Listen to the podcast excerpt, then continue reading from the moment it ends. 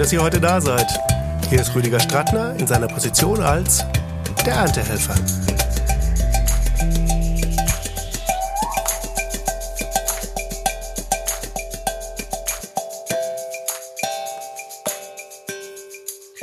Lieber Falco, herzlich willkommen hier in deiner Folge des Erntehelfer Podcasts. Hallo Rüdiger, ich freue mich total, dass es jetzt geklappt hat. Wunderbar. Wir hatten ja ein Vorabtelefonat. Wir haben über die letzten Jahre und bei uns kann man ein bisschen sagen Jahrzehnte ja auch schon viel Kontakt in den verschiedensten Richtungen gehabt. Und äh, ich habe hier eine Zahl in meinen Notizen äh, stehen, die finde ich einfach total klasse, weil das zeigt auch einfach, was da an Masse an Erfahrung da ist. Und das ist die Zahl 1980. Damit startete nämlich damals der ganze Irrsinn bei dir, hast du mir erzählt. Und ich würde jetzt einfach mal genau da reintauchen wollen und dir einfach die Möglichkeit geben zu sagen, ja, wie hat denn der äh, Trip angefangen? Ja, der Trip, der, das offizielle Datum ist der 10. Januar 1980. Ja. Ähm, das war das erste Mal, ja, das, das, war das erste Mal, dass ich tatsächlich gearbeitet habe in der Branche. Und zwar ist es passiert in meiner Heimatstadt Hannover in dem Laden namens Rotation. Gibt's heute nicht mehr, aber das, äh, der Laden fand sich halt im Anzeiger-Hochhaus mitten in der Stadt, Steintorviertel, hinten durch, durch eine Toreinfahrt. Und da war die ehemalige Rotationshalle der Zeitung. Und in diesem 40 oder sogar ja, über 40 Meter langen Schlauch auf zwei Etagen war dann halt die Disco, die mit aller einfachsten Mitteln da gestrickt war. Also Sechserbars, ein bisschen Flackerlicht, äh, Klapptresen, äh, ein bisschen Ikea-Tisch und ein paar, paar, äh, ja, ein paar Stahlfässer, ehemalige Stahlfässer. Das war dann alles. Und äh, ja, da, da traf sich halt wirklich alles. Also vorne standen dann eher so die, die Leute, die auf Disco standen, ist klar, direkt beim DJ. Und dann kamen so mehr so die Normalos, da war dann ich äh, unter anderem zu finden. Ein bisschen weiter standen dann so die ersten Hardrocker, genau, Hardrocker, Metal gab's ja damals nicht, Hardrocker. Mhm. Und dann noch ein bisschen weiter hinten eher so die Abteilung Reg Reggae und, und äh, man weiß es nicht so genau. Ja, und äh, zu dem Zeitpunkt mit ja 80, da war ich dann schon zwei Jahre der Stammgast und die hatten sechsmal die, äh, Quatsch, viermal die Woche Diskothek mit, mhm. ähm, ich glaube, da gingen dann mal so locker an einem Abend Durchlauf so zwei, dreitausend Leute durch. Mhm. Ähm, ja, und so in der Schule war ich unzufrieden und habe dann auch irgendwann mal in der Disco ähm, mich gemeldet, weil die haben auch immer Leute gesucht für das ein oder andere, also zum Zapfen, zum Handzettel verteilen oder für andere Arbeiten. Ja, habt ihr mich dann mal gemeldet, habt meine Daten hinterlassen, Telefonnummer und ja, dann kam der 10. Januar 1980 und das war, glaube ich, Mittag. Und es war immer so, dass freitags, samstags, wo ja normalerweise später Disco ist, da konnte dann der normale äh, Diskothekenbesucher schon für fünf Mark Aufpreis äh, ab 10 Uhr rein. Dann lief noch die Band. Ähm, ja, man war dann halt schon mal drin für die Disco, konnte man sich also schon einen guten Platz sichern für später, wenn man das wollte. Und äh, ja, aber ich lief direkt dem Geschäftsführer in die Arme und der sagte, ach sag mal, Falco, ähm, ich habe ja deine Daten letztens aufgenommen, hast du Lust, heute Abend zu tun? Und ich, pff, ja, was denn? Ja, ein bisschen hier beim Abbauen helfen, ein bisschen äh, den, den Zeug einladen und äh, dauert nicht lange, Stunde, anderthalb. Mhm. Habe ich gedacht, so, okay, nichts Besseres zu tun, der Abend ist doch jung, äh, Geld gibt's auch dafür höchstwahrscheinlich. Klar, habe ich dann gemacht. Ja, und dann bin ich halt in meiner Jeans und meinen Turnschuhen, meinen weißen Turnschuhen, äh, habe mich dann da irgendwo hinten äh, getroffen äh, mit den Jungs, die halt damals auf und abgebaut haben. Und gesagt, hallo, ich bin hier der Neue. Ja, und dann habe ich äh, abgebaut und ich fand das total super. Ich war vollkommen verschwitzt, aber äh, sehr zufrieden. Ich fand das total klasse. Und äh, das war, das waren die Specials. Das Ach. war das Konzert von den Specials damals. Ja, ja, ja. Wahnsinn. Das, ich meine, ich habe noch ein bisschen gesehen von der Band und das, das mhm. war schon geil und ich fand die sowieso gut. Mhm. Ja, und so begann das dann. Und äh, ich habe dann halt dann irgendwann äh, als ich dann in der, in, der, in der Elf alles hingeschmissen habe, habe ich dann tatsächlich ja professionell in der Rotation als Stagehand äh, gearbeitet. Für, äh, warte mal, was war das denn damals? Ich glaube, es gab damals 75 Mark Tagespauschale. Und, das, Und die gab es Cash auf die Kralle sicherlich dann, oder? nee, nee, nee, nee, nee, nee. Oh. Äh, jetzt werden wahrscheinlich alle die Ohren spitzen. Ähm, ich habe meine Lohnsteuerkarte abgegeben. Ah, okay. Ich war angestellt. Aha, aha. Also äh, das war jetzt nicht Vollzeit, aber ich hatte ganz normal meine Lohnsteuerkarte dann da abgeliefert mhm. und alles das, was ich da gearbeitet und verdient hatte, das ist normal in die Lohnsteuerkarte eingeflossen. Das ist ah, ein guter okay. Teil, ähm, von dem ich jetzt tatsächlich noch so ein bisschen Rente zu erwarten habe, staatliche mhm. Rente. Mhm, mhm. so hat das damals angefangen. Das kommt mir wahnsinnig bekannt vor. Bei mir war das die Zabolinde und der Röhrersaal in äh, Nürnberg. Und ähm, nur, dass ich davor dann meistens im Biergarten gearbeitet hatte und dann hieß es irgendwann spontan, ja, kannst du nicht mal irgendwie so, ja, ja. Klasse, klasse. Was natürlich jetzt da überhaupt nicht vorkam in dieser Geschichte, ich weiß gar nicht warum, war, dass da natürlich dann man dir passende Arbeitsschuhe zur äh, Verfügung gestellt hat und du eine Sicherheitsunterweisung bekommen hast und all das. Aber da müssten wir jetzt mal viele Jahrzehnte nach vorne gehen, da kommen wir dann irgendwann später hin. Äh, bitte, was war das? Sicherheitsschuhe? Äh, wie bitte? Unterweisung? Ähm, nee, ich, ich sage auch immer ganz gern, wenn ich Schulung mache oder, oder äh, wenn ich mich irgendwo vorstelle, dann sage ich den Leuten, ich habe all den Blödsinn gemacht, mhm. von dem ich euch heute sage, dass das totaler Irrsinn ist und dass ihr mhm. das nicht machen dürft. Das habe ich mhm. alles gemacht. Mhm. Ähm, Unterweisung, wozu? Hier anfassen, machen, tun.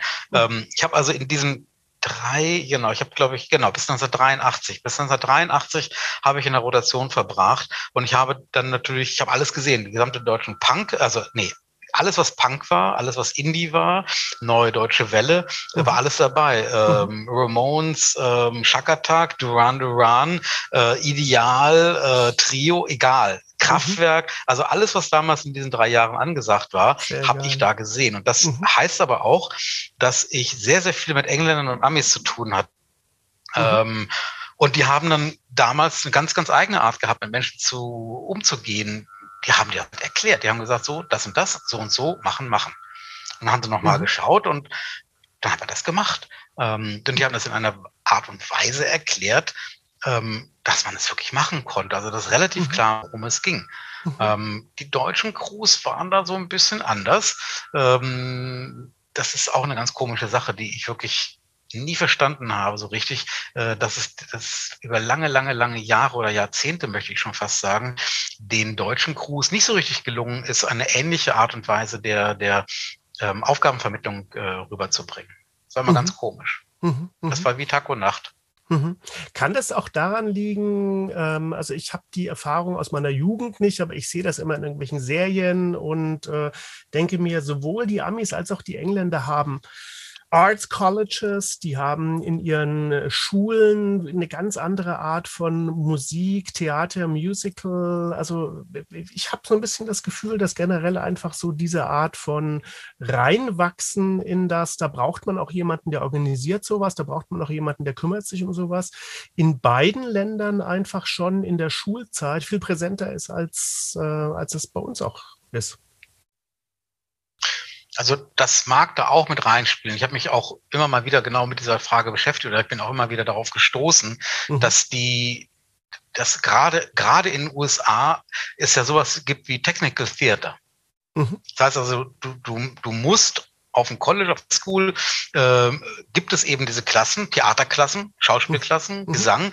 Ähm, nicht zu vergessen, wie viele Leute da wirklich singen. Also viele Singer, Sänger sind, äh, also gerade schwarze äh, oder farbige, die, die machen Gospel. Das ist normal bei denen, sonntags in die mhm. Kirche und deswegen können die singen. Aber deswegen ist auch der ganze andere Background da. Und da gibt es eben Technical Theater und Theater. Und da gibt es richtig auch Förderung für den technischen Teil. Da gibt es tatsächlich mhm. von Professoren äh, geschriebene Anleitungen, die kann man sich auch runterladen heute noch, ähm, mhm. genau zu diesem Thema Technical Theater für, äh, für Universitäten äh, und, und Studien, äh, Studenten und sowas. Das ist mhm. total verrückt. Es mag sicher auch damit zusammenhängen und ich denke, hier im deutschsprachigen Raum, die einzigen, die da so dran sind an diesem Thema, sind die Waldorfschulen, die natürlich einen sehr, sehr großen Wert auf äh, diese mhm. künstlerische Geschichte legen und alles, was mhm. damit zusammenhängt. Also das mag ein Aspekt sein. Ein anderer Aspekt, denke ich, nach jetzt die, die ganzen Erfahrungen, ist sicherlich, dass ähm, die generell eine andere Herangehensweise daran haben, mit Menschen zu sprechen. Ähm, und vor allem, was ich immer durch, meiner Meinung nach, ist das Thema Chain of Command. Das heißt also, ähm, das ist ja auch heute noch so, wenn ich auf einer englischen, amerikanischen Produktion stehe, und ich möchte irgendwas besprechen, wenn also als Meister für Veranstaltungstechnik stehe für meinen Veranstalter, dann spreche ich genau mit einer Person auf der anderen Seite und das ist der Stage Manager. Punkt. Mhm. Der gibt es dann runter. Ähm, aber genauso, wenn seine Leute irgendwas haben im, im Venue, dann geht das zu ihm und er bespricht es mit mir. Mhm. Mhm. Nicht, äh, das ist nicht so wie in Deutschland, wo du dann Technik auf der Bühne besprichst, dann steht dann der Rigger, okay, dann steht der, der, der, der TL, aber dann kommt noch der Busfahrer dazu, die Putzfrau und noch ein Hand und der Koch und alle wollen es irgendwie mitkamellen. Und jeder hat eine ah, Meinung. Das, das gibt's mhm. bei denen nicht. Äh, ja, jeder hat eine Meinung ohne viel Ahnung, aber Hauptsache mal was sagen. Mhm. Äh, das ist habe ich bei denen so nie erlebt. Mhm. Nie. Und das, das, mhm. ist, das ist einfach klar. Oder auch so Sachen wie, was, was gab's denn da alles? Ähm, ja, selbst wenn die sich nicht verständigen konnten, sie konnten sich trotzdem irgendwie verständigen, haben aber auch gleichzeitig, man, man nennt es heute Nudging, äh, Nudging gebraucht. Das heißt also, sie hat gesorgt, dass man Dinge auch wirklich nur genau auf eine Art machen kann. Mhm. Bestes Beispiel, Traversen zusammenbauen. Mhm. Nehmen wir mal drei, drei Traversen, blau, grün, rot. Die mhm. haben an der einen Seite, an der einen Traverse haben die ein rotes Zumpel gehabt bei der roten Traverse. Mhm. Auf der anderen Seite derselben Traverse waren es dann zwei rote Zumpel. Die mhm. zweite Traverse begann mit zwei roten Zumpel und, und am anderen Ende waren drei rote Zumpel. So, das heißt, er hat also gesagt, wir haben, wir haben drei Traversen, Guys, und wir fangen mit Rot an. Rot vorne, blau in der Mitte, grün hinten und hier ist die ein Zumpel und dann geht es in die Richtung. Alles klar? Alles mhm. klar. Mhm. Machen. Mhm. Ja, da hat man ja. das gemacht. Mhm.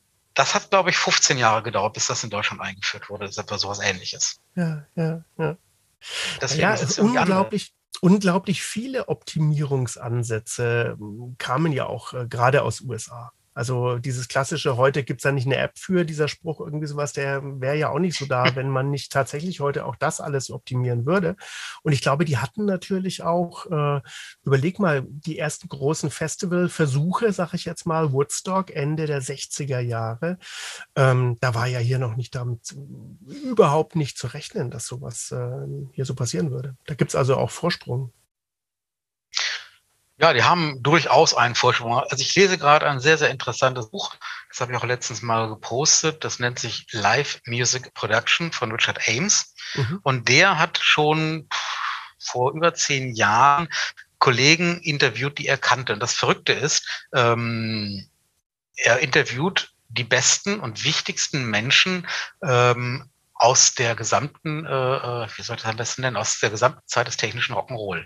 Mhm. Ähm, da sind dann tatsächlich Leute dabei, die schon in den 60ern angefangen haben und dann geht's wirklich los. Über diese Interviews gehst du durch eine Reise durch. Du mhm. erfährst auf einmal, wer hat mit der, wer hat mit PAs angefangen? Wie hat Martin angefangen? Was war mit WEM? Äh, also WEM PA. Ähm, woher kommen diese Falttrassen? Wer hat die Falttraversen entwickelt? Wer hat, überhaupt, wer hat denn überhaupt Traversen entwickelt? Wer hat überhaupt angefangen, mal Traversen zu schustern oder eben Tower oder Cliff? Er interviewt genau diese Leute. Das ist mhm. vollkommen mhm. wild, das zu lesen. Und er kennt die alle. Und ich und ähm, ja, bei denen ging es so 10, 15 Jahre früher los, schwappte dann hier rüber. Und das Lustige ist, ich kann mich dann wirklich noch dran erinnern, ähm, im, indem ich diese Interviews dann lese, dass ich einige von diesen Sachen tatsächlich selber in der Hand hatte, wie zum mhm. Beispiel äh, CO2-betriebene Hydrauliklifte. Also das war mhm. im Prinzip ein Hydraulikstempel ähm, mit, ähm, mit vier Auslegern und da wurde dann halt eine Flasche angeschlossen. Dann mhm. wurde, äh, wurden entweder Bars dran gehängt oder so ein Frame. Die hatten so Frames mit, mit, mit Lampen drin und dann ging das Ding hoch in die Luft und zack, schon hattest du deine, äh, deine Seitenlichter. Mhm. Habe ich alles noch gesehen.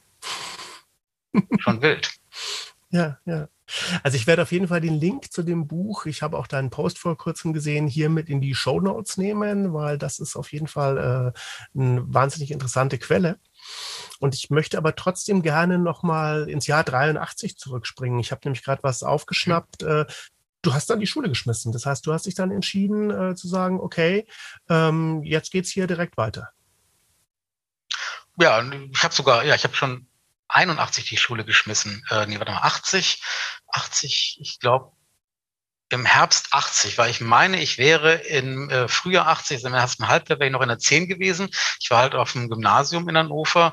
Ähm, und ich war schon ziemlich gelangweilt. Und als es dann in die Elf ging, also Oberstufe, äh, da war ich dann noch mehr gelangweilt, weil mhm. irgendwie äh, ich war der Einzige, der anscheinend in der Klasse fähig war, dieses äh, diese englische Zeitung zu lesen, die ihr vielleicht, ich weiß nicht, ob du die kennst, dieses äh, WordPress hieß das Ding oder World, nee, WordPress, wo dann so vereinfachte englische Artikel äh, mhm. aus der ganzen Welt drin waren und ähm, mit den entsprechenden neuen Wörtern darunter erklärt. Ich war der mhm. Einzige, der das flüssig lesen konnte und ich las im Englisch LK. Ich habe mich so sowas von gelangweilt. Ähm, und zu Hause war es auch nicht so dufte. Und ich habe halt gemerkt, hm, es macht mir Spaß. Es ist ein super Team mhm. und ich verdiene Geld. Mhm. Ist, also das, das ist ja, ich habe das vielleicht ein bisschen trocken erzählt, aber das ist ja diese, dieser Spirit, der, der war auf einmal da. Es ist ein super Team. Wir rocken das hin. Wir fangen morgens um acht an, sind den ganzen Tag da, gehen dann, wenn wir fertig sind mit dem Aufbau, um die Ecke zur Pizzabude und, und holen uns eine Pizza alle Mann. Und dann hängen wir da ab in der Rota und äh, dann geht's schon los, weil wir haben ja nicht nur auf und abgebaut. da hat man natürlich dann auch Ordner machen müssen. Der eine oder andere muss noch ähm, vielleicht ein paar äh, an der Theke helfen während der Zeit. Mhm. Wir haben alles gemacht, alles, alles. Mhm. Und ähm, das, das war eben dieser geile Spirit. Wir haben es echt gerockt. Und natürlich, wir wollten immer die Schnellsten sein. Die, die mhm. Jungs aus der Rot an Hannover, wir wollten immer die Schnellsten sein. Mhm. Mhm. Also ich weiß nicht, inwiefern das dann ja. war ja, totaler Teamspirit, äh, wirklich die, die, die, die, den, den Mist da wirklich äh, ja, zu rocken.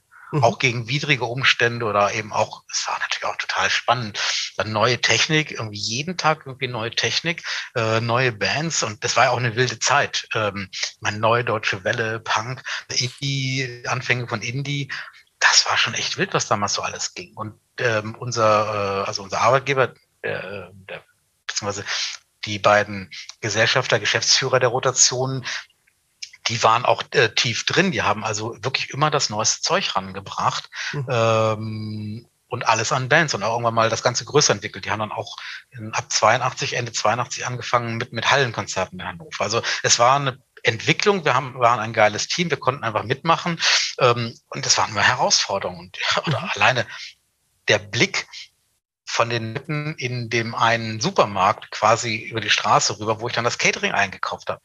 Das war auch meine Aufgabe. Entweder am mhm. Vorabend, äh, dass es dann schon alles da war, oder spätestens dann am Vormittag nach dem ersten Aufbau. Dann musste ich halt auch Catering einkaufen, Brötchen schmieren, Brote schmieren äh, für die Crew und alles und dann teilweise ein, zwei hochbepackte Einkaufswagen, die zurück in die Rote gerollt sind. Mhm. Und mhm, das, das, dieses, diese, dieses Ganze äh, zusammen da, ähm, das, das war schon eine geile, geile Sache. Und du darfst auch nicht vergessen, zu den Zeiten war Hannover Rock City in Hannover. Mhm. Äh, aus Hannover kamen die Scorpions. Mhm. Ähm, ich glaube, Epitaph war auch so eine Band. So ein, zwei dicke, fette Bands kamen von da. Und später Boney M, auch nicht zu vergessen. Das ist eine hannoversche Band.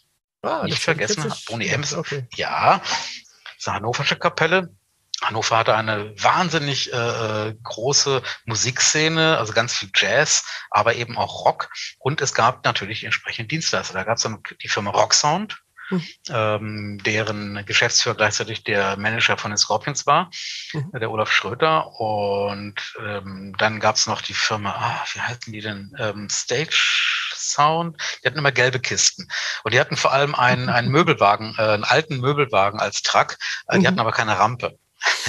ja, das heißt, alles, was wir da raus oder reinladen mussten, war hüfthoch. Ja. Nee, das, ja, das war aber auch über Hüfthoch. Das war so quasi da, wo meine Rippe beginnt. Okay, ich bin 1,70 Meter, aber äh, das waren schon Zeiten. Und äh, ach ja, wenn die hannoverschen Bands dann mal auf Tour durch Hannover kamen, ähm, da mussten die natürlich richtig einen vorlegen. Das heißt also, wir haben dann, also das Tour-Setting mit 20 kW, also 20 Parkannen und ein bisschen Tralala. Das wurde dann erweitert auf bis zu 100 kW, also 100 Parkannen, die dann noch ran geschafft wurden, der entsprechenden hannoverschen äh, ähm, Firmen.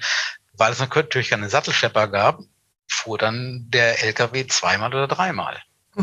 Mhm. Das war natürlich am Tag okay. Aber abends, wenn es abgebaut war, war das doof, weil der fuhr halt irgendwie mit einer vollen Ladung ins Lager, wurde ausgeladen, kam wieder zurück und kannst dir vorstellen, wie spät es dann irgendwann mal war oder wie früh.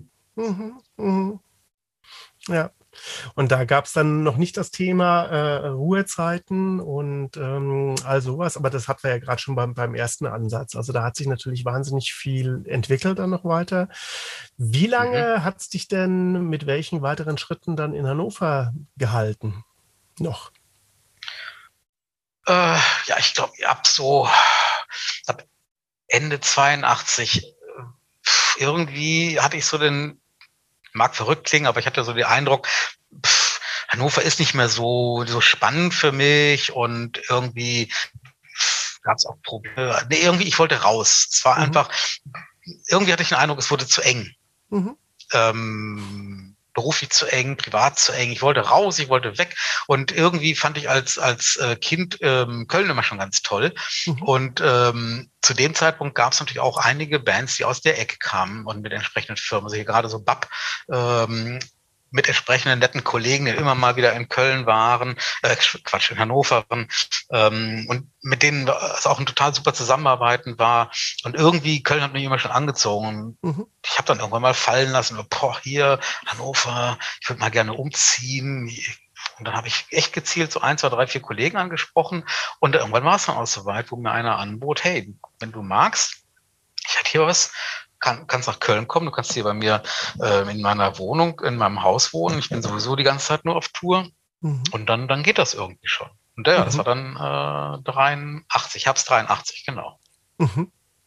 Da bin ich dann äh, mit äh, Taschen und meinem Motorrad äh, nach Köln gefahren und dann in die, äh, äh, ja, temporär in die Wohnung von einem Kollegen eingezogen. Mit was für einer ähm, Tätigkeit, in was für einem Umfeld ging das dann hier los? Weil er hat ja praktisch dir auch was empfohlen, was du hier machen konntest. Wie mache ich das am besten, ohne Firmen zu nennen? Ähm, das musst du also wissen. Ich war das ja, ist doch eigentlich vor Gericht fast alles verjährt. ja, ja, also äh, im Prinzip ähm, ich hatte ja, ich hatte dann in der Rotation sehr, sehr schnell die Position des Crewchefs. Also ich glaube, das hat keine zwei, drei Monate gedauert. Da war ich auf einmal Crewchef und wirklich mhm. verantwortlich, auch mit Geldverantwortung. Ähm, ja, so bin ich halt. Ähm, wenn, wenn keiner was macht, dann mache ich es halt. Dann ich übernehme die Verantwortung. Ähm, ich mache lieber etwas, das was keiner macht und man da doof rumsteht und, und irgendwie ist das aufgefallen und ja, deswegen durfte ich ein Crewschiff machen und, hm. und eben bis 83 hatte ich ja gerade schon angedeutet, hat die Firma immer mehr gemacht. Also nicht nur eben die Rotation, die dann auch noch äh, baulich verbessert wurde, sodass dann eben auf einer Ebene äh, Leute stehen könnten. Also 2000 Leute konnten in die Rotation rein. Also nicht nach heutigem Baurecht, aber damals war das so. Die standen auch relativ eng. Ähm, aber dann ging es eben mit, mit anderen Bands weiter und die haben dann eben auch angefangen, Hallenkonzerte zu machen. Und wir sind dann tatsächlich bis nach Braunschweig, bis nach äh, Soltau, bis nach Falling-Bostel, Lüneburg, Uelzen ähm, gefahren, also gefahren, ich gefahren mit einem Neunsitzer äh, hin und zurück und haben da Sachen aufgebaut, sodass also auch auf der Seite wir immer mehr und mehr gemacht haben. Deswegen 83 war dann wirklich Köln echt zu klein für mich. Ich wollte mehr.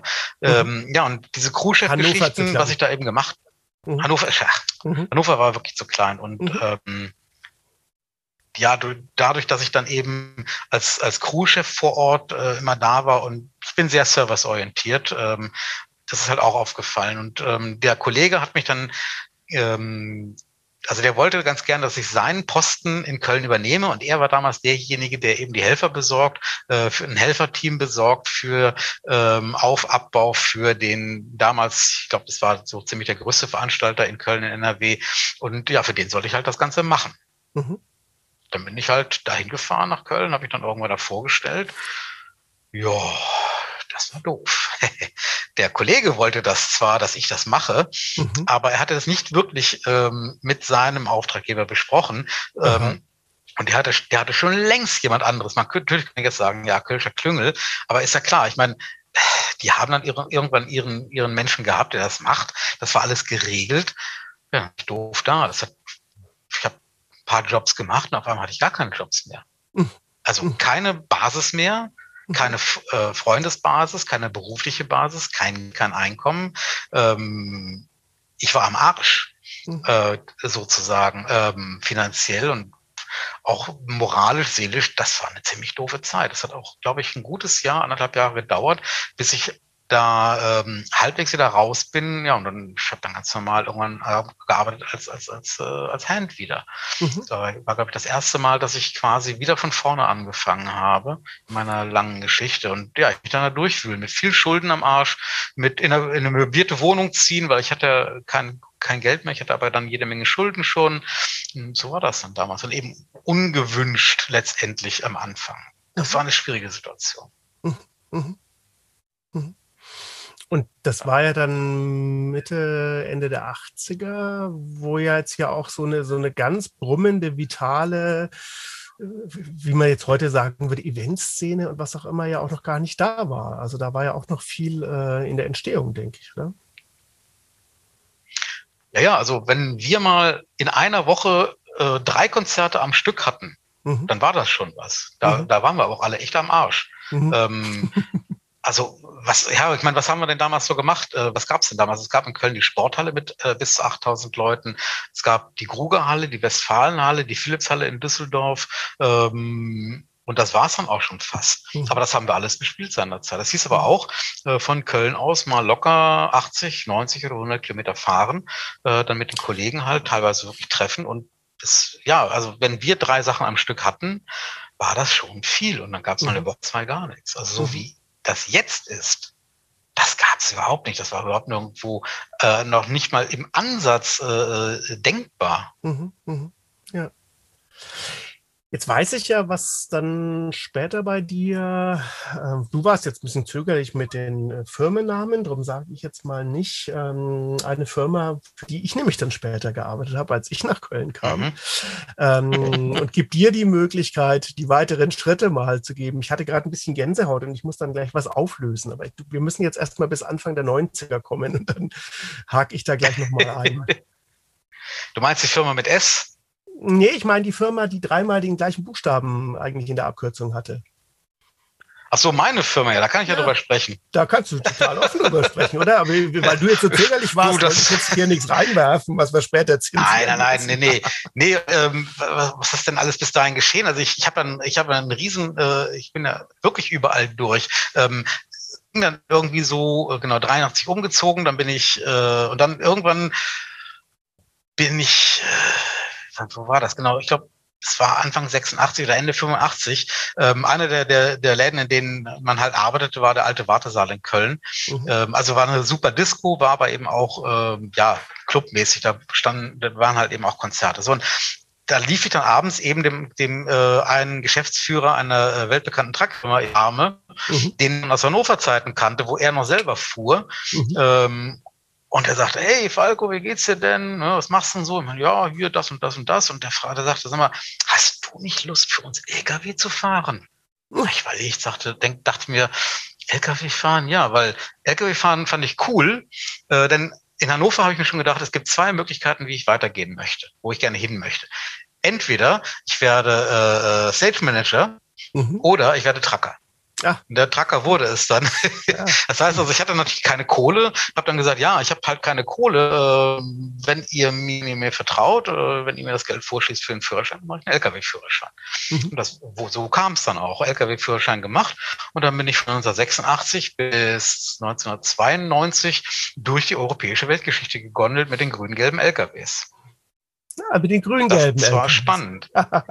die grün-gelben LKWs, genau. Mhm. Ähm, und für alle jungen Menschen da draußen an den Empfangsgeräten, ähm, da gab es noch Europa. Da war jede Grenze ein großer Spaß mit oh, den ganzen ja. vielen Papieren, die man dann so, Carnet ATA, die man dann so halt mit sich führen musste. Du mhm. warst ein von den meisten Zollbeamten, die, die du dann nachts geärgert hast. Mhm, mh.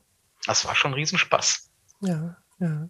Ich habe mal äh, in äh, Zürich äh, viel Geld verbrannt äh, am Ende eines Jahres oder am Anfang eines neuen Jahres, als dann mein Carnet nicht aufgelöst wurde und ich äh, Müll, der in Zürich geblieben wurde, dann nochmal Einfuhr versteuern musste. Also ich habe da auch meine Erfahrungen mitgemacht und da kann man ja wahnsinnig froh drum sein. Es gibt eine, eine Währung, es gibt diese Grenzen größtenteils nicht mehr. Das ist echt der Hammer, was sich seitdem da getan hat.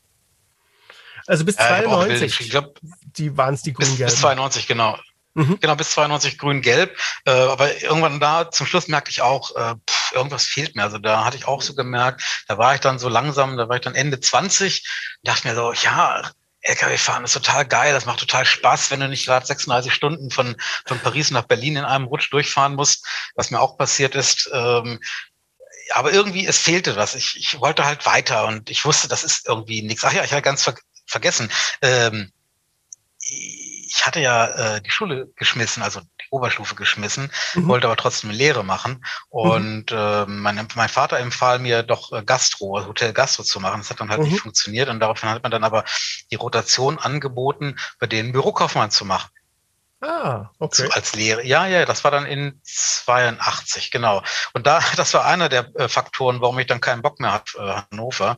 Ähm, ich hatte, glaube ich, nach dem einen Jahr Bürokaufmannsausbildung irgendwas um die 60 Tage Überstunden beieinander also Tage über und nicht tolle Berufsschulzeugnisse natürlich, weil mhm. ich muss alles machen, was ich vorher gemacht habe, plus noch die Ausbildung obendrauf ähm, und dann eben Verwaltungsaufgaben wie zum Beispiel die Saubermacher kontrollieren und ähnliche Geschichten. Also ich hatte gut zu tun. Das kam da auch noch mit dran. Ja, und dann war eben ähm, so dann ähm, ja 90, 91, da war dann, also das war eine geile Zeit, aber irgendwann merkte ich so, oh, ja, schön, viel gesehen, fast alles gesehen.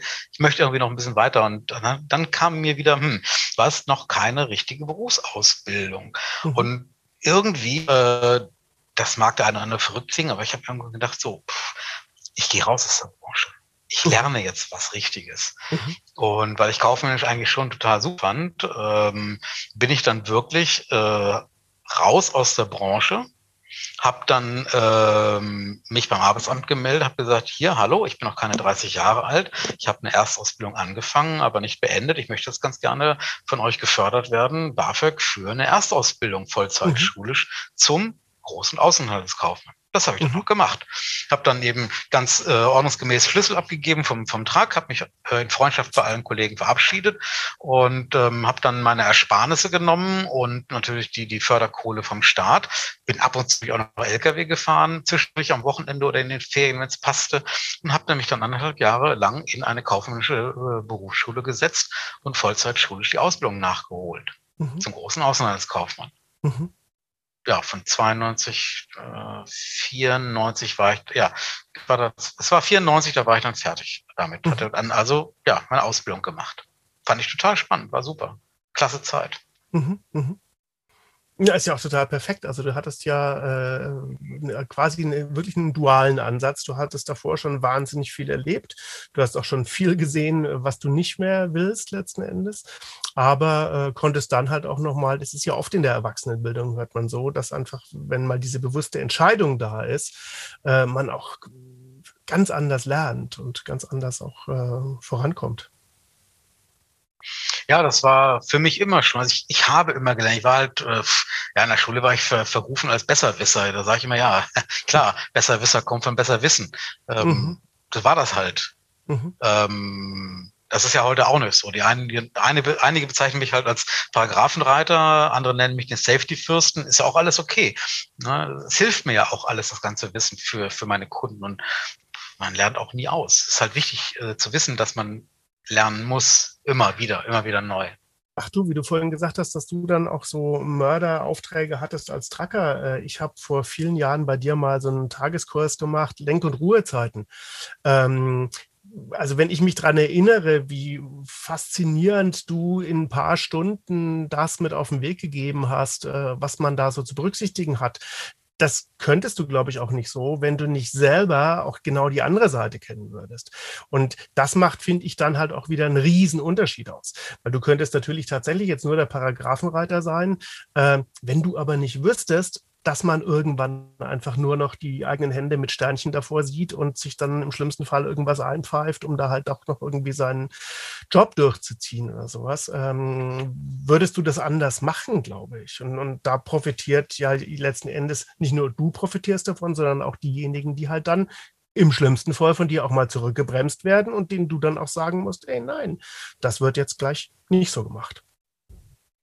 Naja, das ist halt Street Credibility, wie der Engländer ja. sagt. Das, ja. Ich habe eben, wie ich schon sagte, ich, ich habe ja, ja, ich habe ich hab den ganzen Scheiß schon selber gemacht. Ich habe das ja. alles schon selber gemacht, auch auf die ganz harte Tour. Äh, ich habe ja vorhin erzählt, so von Hannover nach nach nach äh, Soltau oder oder Uelzen oder so für, ich glaube, das war Lindenberg damals. Ja, da habe ich dann das erste, was ich gemacht habe, ich habe mir den Neunsitzer, wir hatten damit, die hatten damals einen Neunsitzer angeschafft, äh, die Firma. Dann habe ich dann morgens erstmal die Jungs aufgepickt. Mhm, mh. Also 8 Uhr Aufbaubeginn in, äh, ich sag jetzt mal, in, in Soltau, ähm, also gut 100 Kilometer entfernt. das heißt aber eben, ich musste, den, ich musste zu einem Treffpunkt fahren oder zu zwei Treffpunkten fahren, die Kollegen aufsammeln, dann dahin eiern, dann mhm. den ganzen Tag, den ganzen Abend, die ganze Nacht und dann wieder rückwärts. Mhm. Mhm. Das war normal, 36 mhm. Stunden. Mhm. Ähm, oder auch mit dem Truck, wie gesagt, von Paris über äh, Mannheim, Kassel nach Berlin. Das, äh, das war auch nicht toll. Mhm. Ähm, solche Sachen haben wir halt damals gemacht. Und äh, weil ich das alles weiß, äh, weil ich auch weiß, wie sich das anfühlt äh, und wie ich nach, nach 36 Stunden aussehe, kann ich eben dann das, was ich zu erzählen habe, auch so vermitteln, ähm, mhm. ohne jetzt einfach nur auf die Paragraphen zu gehen, sondern ähm, ich kann das bildlich vermitteln, weil ich diese Erfahrung gemacht habe. Und ähm, einige Erfahrungen, gerade so was das Thema ähm, Sicherheit und Gesundheit angeht, habe ich wirklich ähm, ja am eigenen Leib, äh, ja, ich habe es gespürt. Und es gab eine Situation, das war 1983 in Köln. Ich bin damals gependelt, weil es, wie hat ja vorhin erzählt, ich, es ging mir finanziell echt beschissen. Und so musste ich also tatsächlich ähm, alles machen, was ging. Ich bin also teilweise nach Hannover zurück, ähm, um dann ähm, in Hannover äh, zu arbeiten, um Geld zu verdienen, eben für die Rotation bzw. Musikzirkus. Wir haben damals ein Zirkuszelt auf dem Schlüsselplatz aufgebaut, dann eben ein Musikzirkus wurde, also äh, ein Veranstaltungsort. Mhm. Und ähm, in Köln habe ich dann in dem Sommer, genau, Supertramp Open Air in, in Köln im Müngersdorfer Stadion. Und da gab es eine Situation, das war damals noch nicht die Firma Stageco, die wir alle kennen, oder die andere Firma, sondern ich weiß nicht mehr, wie die Bühnenfirma damals hieß, aber es gab schon ein Hubdach. Mhm. Aber das Hubdach wurde quasi als eigene Einheit dann auf der auf dem Bühnenboden aufgebaut mhm. ähm, und es ähm, würde aber, wenn es hochfährt, würde das dann vorne ausschwenken, dass es dann im Schluss irgendwie acht Meter überkragt. Das heißt also, die, die, die Drahtseile äh, der Motoren hatten einen schräg zu. So, mhm. alles fertig, alles gemacht, alles getan. Ähm, ah ja, und dieses, diese Bühnendachkonstruktion stand auf irgendwelchen Wägelchen, damit die eben genau das machen kann, nämlich fahren kann. So, alles klar, äh, Dach sollte fahren, Sicherheitsmaßnahmen, alle verlassen die Bühne, halten Abstand und der, der, der entsprechende Bühnenbauer äh, schaltet die Motoren an. Du hörst auch acht Motoren und das waren fett, ich glaube, acht Tonnen war ein, also ein Motor, jeder Motor war ein acht Tonner oder sowas. Mhm. Und die ziehen an, du hörst, du hörst, wie die Motoren arbeiten, aber nichts passiert. Okay, alle gucken doof, Bühnenbauer nochmal, klick, klick, nochmal hin und zurück, nochmal neu anfahren, immer noch nichts nochmal hin und zurück, nichts passiert. Also man mhm. hört, man hört das, was ist, aber man sieht nichts. Mhm. Gut, wir alle also, auf, also auf, die, auf, den, auf die Bühne rauf wieder, nachzuschauen, was los ist. Ja, hm, passiert halt. Ähm, damit das Dach, äh, diesen Wägelchen sich beim Aufbau nicht äh, verschiebt, ähm, war das an vier äh, Stellen mit einer kurzen Pipe am Tower angeschlagen. Okay, alles klar. Jeder eine Gerüstbauratsche in die Hand und losschrauben ja, ich schraubte und schraubte, immer kam nicht weiter, da musste ich dann noch, äh, noch mal umfassen. Also ich, ich musste umgreifen quasi so, dass ich dann im nächsten Schritt einmal äh, durch den Tower, durch das Bühnendach durch, dann äh, wieder vernünftig hätte angreifen mhm. können. Mhm. Bevor ich dann äh, das gemacht habe, hat es viermal geknallt und das mhm. Bühnendach rauschte an uns vorbei. Mhm. Niemand hat den Zug von den Motoren weggenommen. Mhm. Das Dach rauschte mit voller Zugkraft auf. Spannung mhm. erstmal zwölf Meter raus und dann kam es natürlich auch wieder zurück. Zum Glück kam es so zurück, dass es also genau passte. Aber da, äh, aber trotzdem, das bleibt ja nicht ohne Wirken. Also Blick nach oben und an dem Steher oder an den vier Stehern, eins, zwei, drei, vier rund um äh, den Bühnenboden, an den vier Stehern, wo die Pipes angeschlagen waren, da gab es einen Knick, da gab es ein Knie im mhm. Steher. Mhm. Mhm. Kannst natürlich jetzt nicht anfangen, ähm, zwei Meter über Bühnenboden einen Steher rauszunehmen, irgendwie oh. äh, anderthalb Tage vor. Ne? also ganz viel Silbergaffer und äh, äh, jemanden, der gut mit der Bauaufsicht kann, damit der, ähm, ja, damit der oh. abgelenkt wird. Oh. Und ich würde heute hier nicht mehr stehen, wenn ich, wenn das ganz doof gelaufen wäre. Ich mhm. wäre halt quasi halbiert worden. Mhm. Das sind so die Dinger. Mhm. Da gab es halt mhm. halt das ein oder andere von. Ja. Ja, ja oder wo wir gerade bei der Sicherheit sind oder und auch Tracking Service, Entschuldigung, die grün-gelbe Firma. Äh, ich habe 91 die ACDC-Europatour äh, als Lkw-Fahrer gefahren. Die Trucker haben damals auch Bühne mitgebaut. Ähm, und in Kopenhagen in 20 Meter Höhe ähm, über mir nur noch der Scaffer. Also ich war quasi der Vorletzte in der Reihe beim, beim Material hochgeben. Und der Scaffer musste eine Raumdiagonale neu äh, umsetzen, umschwingen. Hat nicht ganz aufgepasst. Und ich hatte dann, auf einmal hatte ich dann eben den, den, äh, die, den Riegel auf dem Kopf. Mhm. Also die, äh, den Verbinder auf den Kopf. Mhm. Vollgas auf den Kopf gehauen. Und ich hatte aber schon gerade von unten einen weiteren Riegel hochbekommen und hielt den in der Hand. Und unter mir waren die nächsten zehn Kollegen. Das hat echt Schweineweh getan. Mhm. Ähm, zum Glück habe ich den Riegel und mich festgehalten und habe gesagt, ich würde jetzt mal ganz gerne runtergehen, mir tut der Kopf echt weh. Danach mhm. habe ich dann einen Helm aufgesetzt. Aber alles andere, Helm, also Helm, ja, der kann ja runterfallen oder ähm, das, was man heute macht mit dem ganzen Harness, äh, sich festbinden und PSA gegen Absturz, gab es damals nicht. Ich habe Schuhe waren halt, äh, okay, damals habe ich dann Bergschuhe getragen, die guten Meindels, mhm. äh, die mir einen guten Halt gegeben haben. Aber das war's, Ende. Mhm. Handschuhe und fertig. Mhm.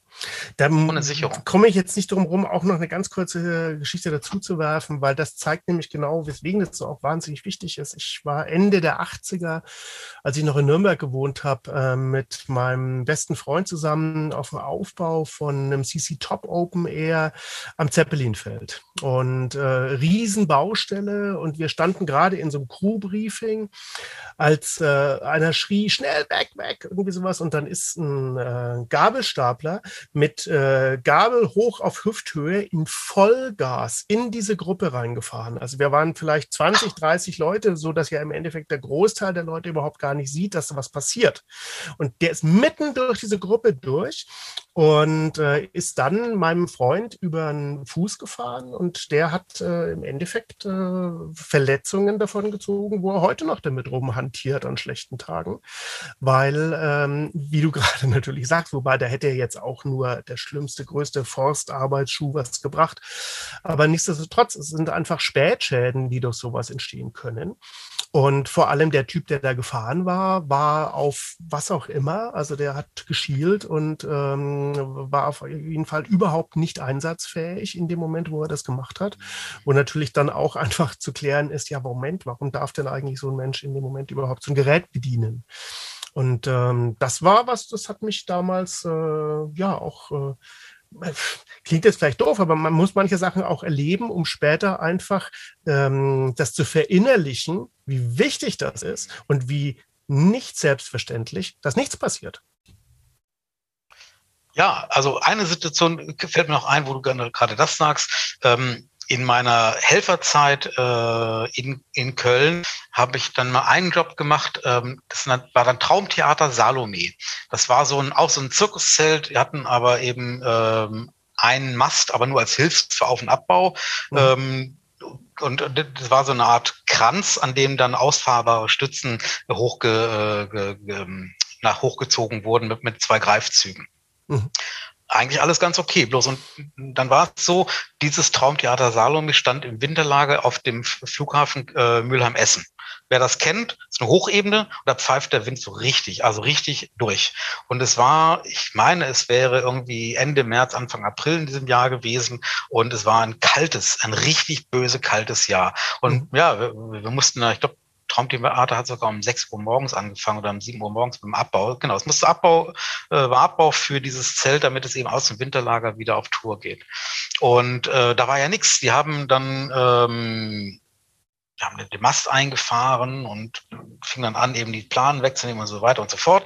Ja, und dann ging es eben an die Aktion Her Herablassen der, der, der Stahlkonstruktion. Also Greifzüge waren ähm, installiert, Hilfsmast war drin, alles fertig und ähm, wir mussten, also jeder es musste immer ein Zweierteam außen an den Stützbeinen, weil die klappten sich nach innen ein. Das heißt, unsere Aufgabe war eben, diese Beine zu nehmen und je, je so weit wie das immer wieder runterkam, das Ganze mhm. musste man quasi die Beine nach innen ziehen, damit irgendwann das Ganze da so lag wie eine, wie eine ausruhende Spinne. Mhm. Das war der Plan gesagt, getan, los ging's. Und irgendwann äh, war dann nicht mehr so viel mit in die Mitte ziehen. Es war dann irgendwann mehr Schulter gegen äh, Radialdruck.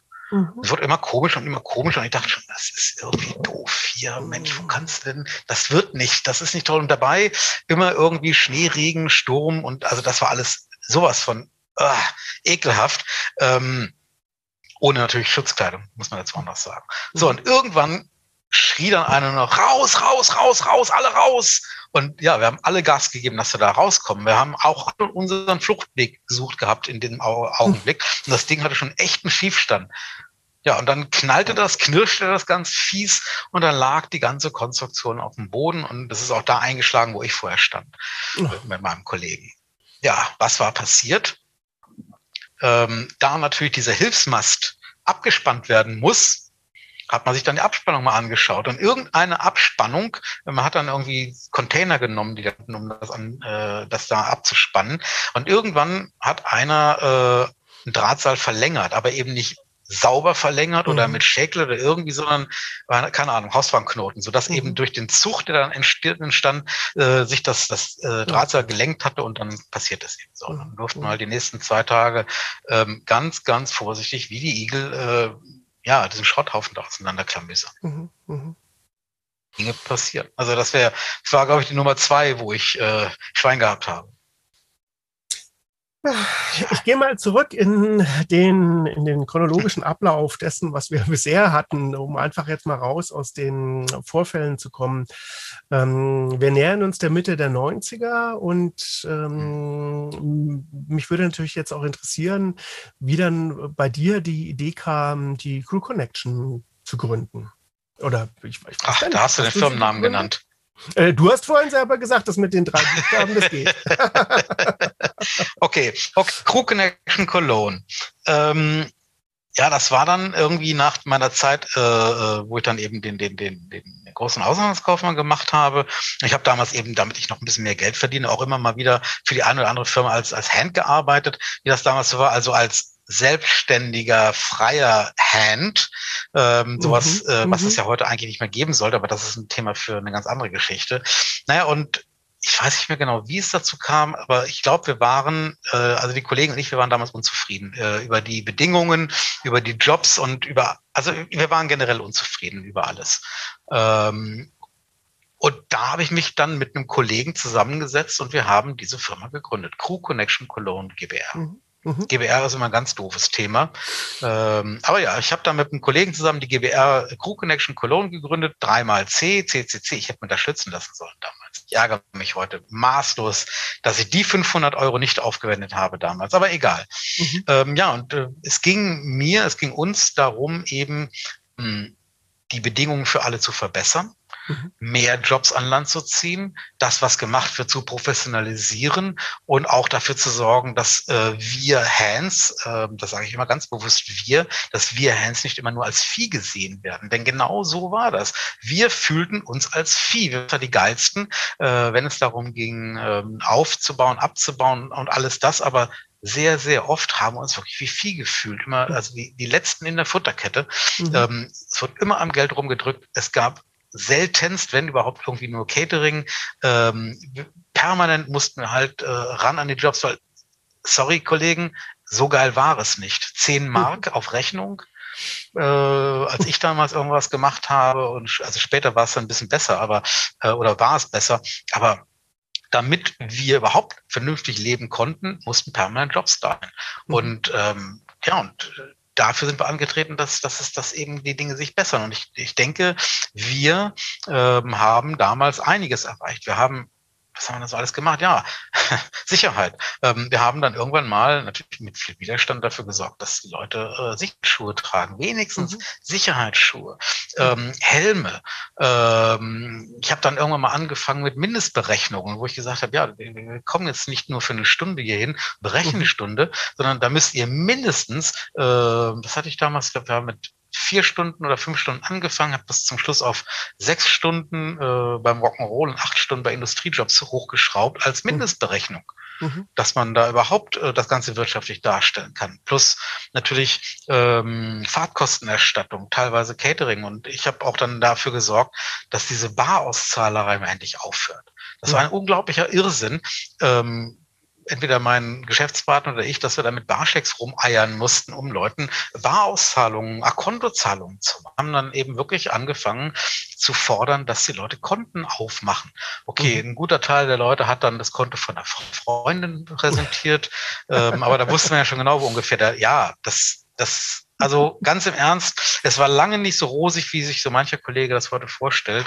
Ähm, das war schon relativ bitter, eben auch im Umgang mit den Kunden, ähm, die immer wieder gedrückt haben. Ja, warum denn so teuer und hier und da und dort? Das war ein, ein unglaublicher Irrsinn.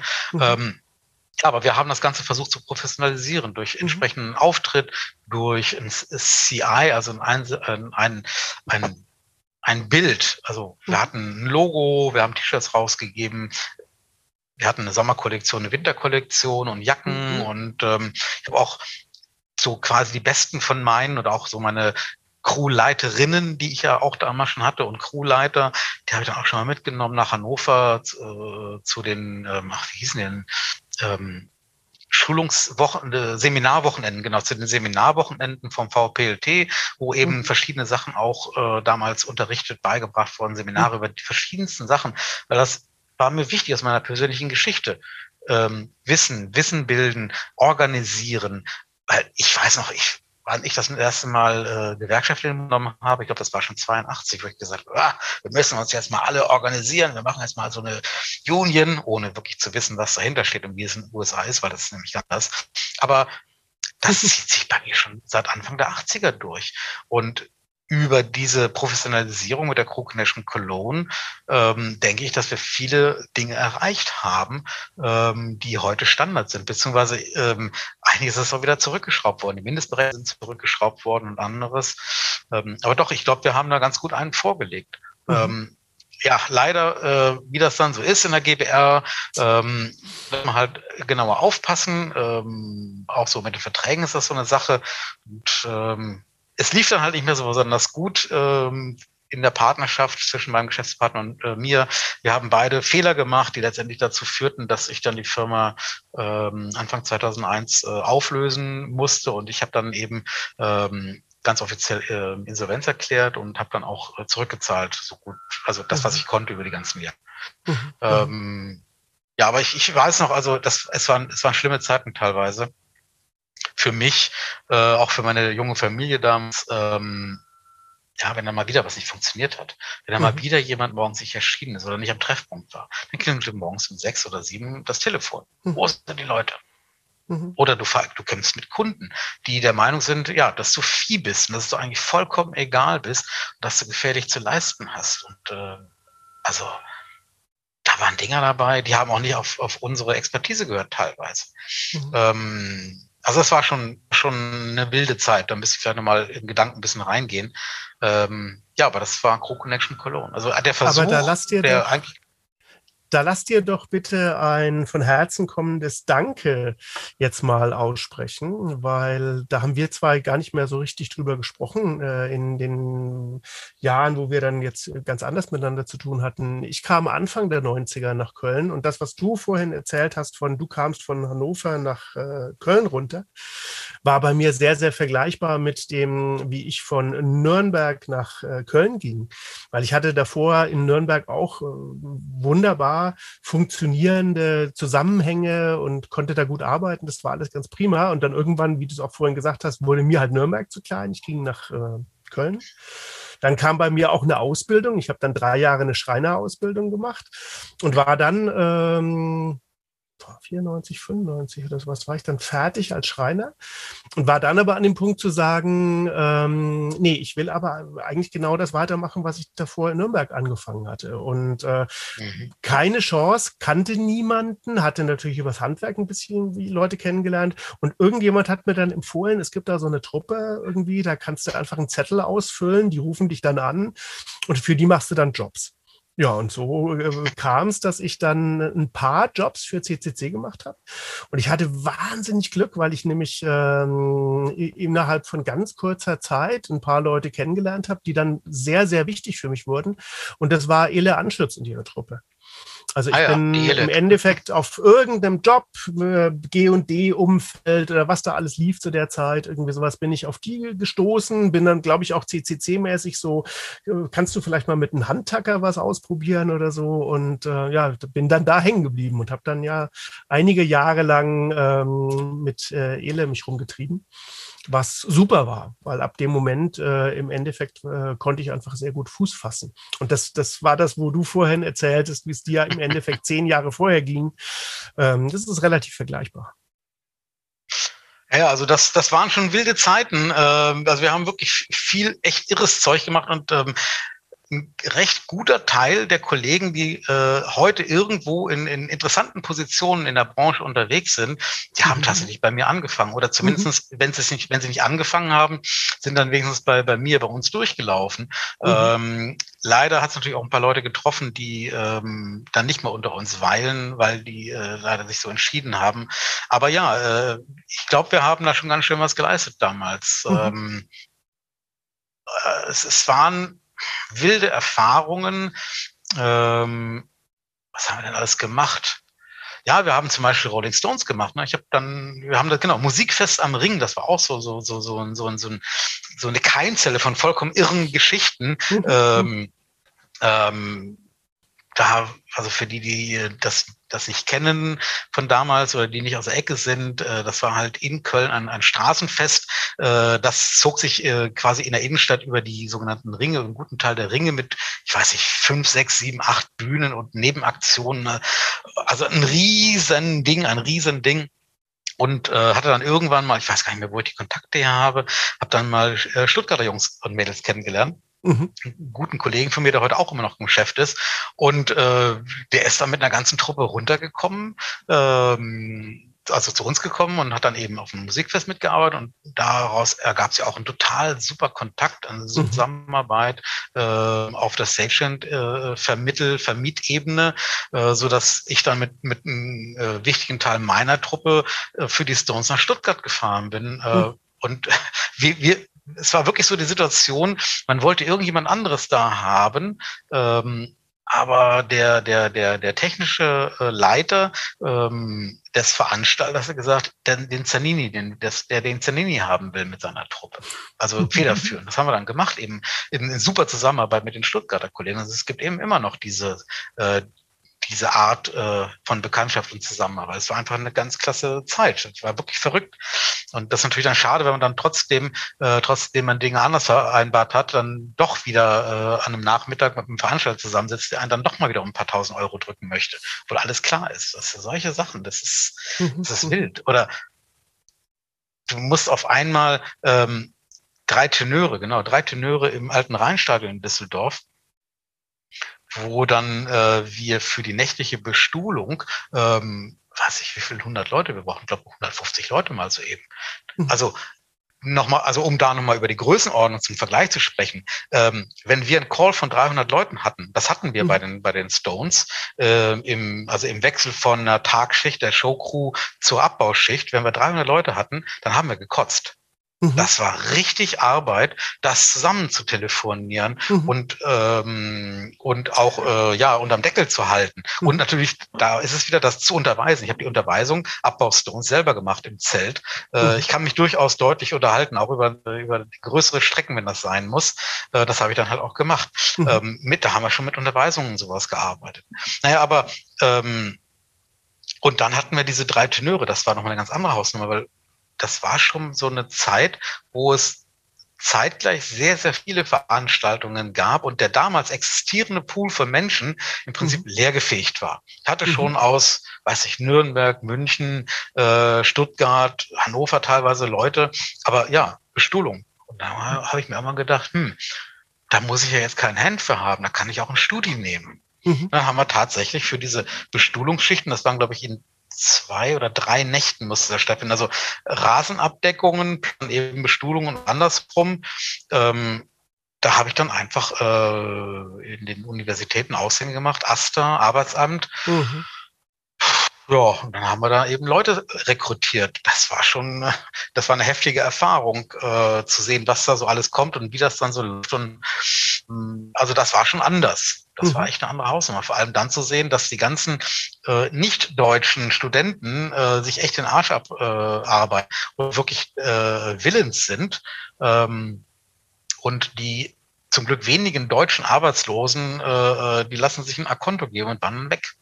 Am nächsten mhm. Tag waren die nicht mehr da. Ich Idiot. Ich habe denen ein Akonto gegeben, was höher war als das, was sie verdient haben am ersten Tag. Ja. Scheiße. Und dann waren sie nicht mehr da. Und meine ganzen nicht-deutschen Studenten, die haben dann, okay, mit tatkräftiger Unterstützung des, des Nachtcrew-Chefs, aber dann ihre, ihre Arbeit geleistet. Mhm. Mhm. Ich glaube, das war das erste Mal, soweit mir bekannt ist, dass wir eben nicht zu 100 Prozent auf Hands gesetzt haben, sondern eben auch einen anderen Weg gegangen sind. Mhm. Mhm. Ich will, mal kurz, ich will mal kurz wo einhaken, weil du gerade gesagt hast, dann wurdest du wieder mal so ein paar tausend äh, Mark oder Euro oder was auch immer gedrückt. Kann es sein, dass nicht, nicht nur Fahrlässigkeit, dass nicht nur Unwissenheit oder Nichtbeachtung von Regeln wahnsinnig gefährlich ist in unserem Business? Mein Eindruck ist über all die Jahre, was auch wahnsinnig gefährlich ist, ist einfach Fehlkalkulation. Und das ist der Grund, warum ich eigentlich äh, immer total froh bin, wenn ich mit der Produktion zu tun habe, wo ich das Gefühl habe, wow, da ist, sind Kaufleute mit im Team, da sind wirklich Leute, die machen sich Gedanken darüber. Weil du hast jetzt gerade so ein paar äh, Zahlen in den Mund genommen, 300 Leute. Ja, 300 Leute. Nur wir zwei wissen, was das nach sich zieht. Da sind Fahrtkosten, da sind, äh, da muss dann doch mal irgendwas, ähm, Leute müssen ersetzt werden, da muss mal jemand was essen oder trinken und so weiter und so. Und wenn das alles nicht berücksichtigt ist, dann fängt es an, zwangsläufig scheiße zu werden. Und das muss mhm. budgetär berücksichtigt sein. Also ich finde, da ist auch eine unglaubliche Verantwortung, die bis heute, finde ich, immer wieder auch ähm, unterschätzt wird. Ja, ja, das auf jeden Fall. Also ich meine, es, es war ja nicht so, dass ich einfach gemacht habe, sondern äh, bei sowas gab es natürlich ein Angebot. Das heißt also, mhm. ähm, ab einer gewissen Größenordnung, nee, eigentlich habe ich immer Angebote gemacht oder es war, oder eben es war klar, was die Stunde kostet. Bei den, bei den Dauerkunden wie in Köln halt die Technik, die entsprechenden Technikfirmen. Ähm, aber sowas wie Stones oder auch andere Sachen, klar, da gab es ein Angebot. Da aufgrund des, des Calls wurde dann eben das Angebot erstellt, feinsäuberlich aufgedröselt äh, und ähm, dann wurde wurde danach auch gehandelt. Und ich habe auch damals schon angefangen, mit Vorauszahlungen oder Teilzahlungen zu arbeiten, mhm. weil ich keinen Bock hatte, irgendwann mal mit 100 Prozent äh, baden zu gehen, weil der Veranstalter, äh, warum auch immer, keine Lust hat zu bezahlen oder nicht bezahlen möchte oder dann noch mal wieder mit irgendwelchen Sachen um die Ecke kommt, mhm. äh, bei denen er der Meinung ist, er könnte Abzüge machen. Also habe ich dann Vorauszahlungen, Teilzahlungen gehabt, aber klar, trotzdem kam dann immer mal wieder der eine oder andere an und hat gesagt, äh, ja, hier von der Gesamtsumme ach, da müssen wir jetzt noch mal ein bisschen was machen. Und ich habe da gesagt, und gesagt, aber wir haben einen Vertrag. Ja, ja aber hier so und so. Und wenn das weitergehen soll, ja, und wir, wir haben ja noch, wir, wir arbeiten ja nicht nur bei den Stones zusammen, sondern wir haben ja hier, eine, ne, wir machen ja noch viel mehr und außerdem andere Firmen, ah, la, la, la, la, la. Dieser ganze Sermon, da habe ich mich damals auch teilweise noch von beeindrucken lassen. Äh, das würde ich heute nicht mehr so äh, machen. Mhm. Ähm, aber ja, das, dieses, dieses Thema Geld und Kalkulation, ähm, schlecht oder nicht vorhandene Kalkulation ist eine Thematik. Oder eben auch der anderen Seite, dass nicht das notwendige Geld geben wollen, ist die andere Seite. Mhm. Oder, und das ist auch so eine Geschichte, das ist, glaube ich, auch noch nicht so ausgestorben, ähm, ähm, von falschen Dingen ausgehen ähm, und auch nicht alles berücksichtigen. Ähm, also das heißt also, man fängt irgendwas an und dann auf einmal wird das Ding größer. Das heißt, ah, wir, wir, brauchen jetzt mal zehn Leute mehr oder die müssen jetzt mal länger machen. Ja, dann steht ein Mehraufwand. Und äh, das musste dann aber nachher dann wieder äh, ähm, ähm, über Nachtrag, äh, gab es dieses Wort nicht, aber du musst das halt nachberechnen. Mhm. Und das gibt dann auch immer wieder Anlass für Streit. Oder ähm, das ist mir auch ein, zweimal passiert, dass auf einmal nicht derjenige, der äh, bei dir angefragt hat und alles mit dir gemacht hat, der Kunde war, sondern mhm. du hast die Rechnung geschrieben, dann hieß es, ja, äh, Automobil, aber der Automobilhersteller XY, das ist jetzt der Rechnungsempfänger. Das ist auch ganz beliebt in der Filmproduktion. So, ach ja, da hat sich ja. leider was geändert. Äh, ja, die Rechnung geht jetzt da und dahin. Hm. Ja, äh, mache ich nicht mehr. Also das schließe ich auch, wenn ich, wenn ich in so, wenn es in so eine Richtung geht heutzutage, da schließe ich direkt aus. Ist, also mhm. der, der mich anruft und von mir was möchte und von mir mein mhm. Angebot bekommt, das ist auch derjenige, wo die Rechnung hingeht und das ziehe ich auch durch. Mhm. Aber damals war es halt so, das war auch so eine fette Nummer, irgendwie Automobil, ich glaube, es war in Bochum damals, ähm, irgendein Jubiläum und dann haben wir halt da was gemacht. Über, weiß ich, zwei Wochen oder so ging das also richtig auch Crewzahlen und Stundenzahlen. Ja, und dann war es halt genau so. Dann habe ich die Rechnung geschrieben und dann zurück, ja, äh, die Firma sowieso ist ihr Rechnungsempfänger. Habe mir natürlich nichts dabei gedacht. Also habe dann eben das umgeschrieben, habe das dann dahin geschickt per Post. Mhm. Ja, das kam irgendwann zurück. Erstmal so, ja, das und das und das und das und das fehlt. Ja, und das und das und das sind aber die Bedingungen. Ja, wir sind, sind aber hier nicht registriert als, äh, ähm, als Lieferant und, und, und, und, und. Und dann irgendwann, als das alles soweit geklärt war, ähm, kam dann heraus oder wurde mir auch gesagt, äh, wie die Zahlungsbedingungen in der Automobilindustrie sind. Mhm. Nach, ab dem Monat nach der Abnahme mhm. sechs Monate. Mhm habe ich auch gesagt, mhm. nee, mhm. ihr habt einen Knall. Mhm. Das könnt ihr nicht mit mir machen. Das ist aber nicht nur Industrie. Damals der Lutz Brüggemann und seine Brüder sind mit äh, Idea daran zugrunde gegangen, dass Samsung die Jobs äh, noch nicht mal mehr innerhalb von einem Jahr bezahlt hat. Also die haben für die IAA komplette Hallen ausgebaut. Ich hoffe, das ist auch jetzt verjährt, dass ich das jetzt so erzähle, aber ich glaube, das wissen eh genug Leute, irgendwie sowas. Und das musst du dir reinziehen. Du hast dann im Endeffekt, du baust eine komplette Halle. Du hast das ein Jahr davor schon gemacht und du hast noch nicht mal das Geld vom Jahr davor und machst mhm. es nochmal. Also das ist dann ja. ja irgendwie, das kann man nicht mehr kalkulieren. Das ist Nein, das ist, das ist, das ist eine, das ist schlicht ergreifend für mich eine menschliche Sauerei. Mhm. Punkt. Das würde ich auch mhm. jederzeit in der Öffentlichkeit genauso benennen. Das ist einfach eine Sauerei. Und das mhm. Schlimme ist ja, ähm, und darüber, darunter haben wir ja auch immer mal wieder gelitten über, unter irgendwelchen Kurzfristigkeiten oder irgendwelchen komischen Nachforderungen. Ähm, die Tatsache, dass es den Job gibt, und äh, letztendlich auch den, den, den, den, das Ausmaß dieses, dieses Auftrages, das ist ja schon viel länger bekannt. Es ist ja nicht so, dass äh, erst vier Wochen vorher äh, klar ist, dass Firma XY ein riesenfettes Event macht, sondern vier Wochen vorher ruft dann bei dir äh, äh die Agentur oder sonst wer an, äh, mhm. die so tun, als wenn da jetzt irgendwie gerade, äh, äh, weiß ich, äh, als wenn der Pauzer feiert und dich einladen möchte mhm. und du mhm. sollst ein tolles Angebot machen. Nee, äh, das, das, das da ist, das ist eigentlich schon viel länger bekannt. Das Verrückte, und das habe ich eben äh, auch gelernt, äh, irgendwann mal ähm, in, in der Zeit, ähm, letztendlich ist das Geld da. Es kommt nur nicht da an, wo es hin, wo es ankommen soll. Die mhm. Preise, die wir aufgerufen haben, ähm, also nee, andersrum, ähm, das richtige Geld wurde ganz oben schon berechnet. Mhm. Aber mhm. das, was ich berechnen durfte, mhm. das war ein Bruchteil davon. Mhm. Bloß weil natürlich bei der einen oder anderen Veranstaltung, ähm, gerade im Konzertbereich, ähm, wie soll ich sagen, nach oben was andere Zahlen genannt werden als nach unten, mhm. hat sich nie einer darüber gewundert, dass eben die Hands für, ich sag jetzt mal, äh, 12 Mark äh, oder 15 Mark da äh, rumlaufen. 15 Mark waren es, glaube ich, zu Anfang. Ich müsste mal in meine, Rech in meine Rechnungen schauen. Aber ähm, da hätte sich jeder drüber gewundert. Aber nee, nach oben war alles okay. Mhm. Mhm. Ne? Oder irgendwann gab es mal einen Anruf von einer Agentur, ja, da müsste man nochmal über die 15% Agenturprovision äh, äh sprechen. Bitte was? Wie bitte? Ja, Kickback nennt sich das so schön. Sie haben, Sie, Sie, haben eine, hier das, Sie haben eine Rechnung vorliegen. Mhm. Das mhm. ist das, was ich Ihnen berechne. Das ist ja. das Geld, was ich möchte. Ja, aber, aber, nee, mhm. nix. Ja. Das ist meine Rechnung. Alles, was Sie ansonsten möchten, müssen wir vorher besprechen. Dann können wir mal schauen. Oh Mann, oh Mann, oh Mann. über 15 Prozent wäre ich übrigens in manchen äh, äh, froh gewesen, dass das ganze System hat ja auch einen Namen und äh, es gab Situationen, äh, ich hoffe, dass das verjährt ist, ähm, dass ich auf meine 10 Mark, nee, Entschuldigung, äh, auf meine fünf Mark, die ich Abstand hatte zwischen Auszahlen und Berechnen, dass ich dann nochmal zehn Mark oben drauf packen musste, linear pro Stunde. Und das war das, was dann irgendwann mal in einer, äh, irgendwo mal über ein Teil in der Rechnung landete. Mhm. Trotzdem wurde, äh, wurde bei mir versucht, immer mal wieder rumzudrücken an meinen Stundensätzen. Mhm. Mhm. Darüber reden wir.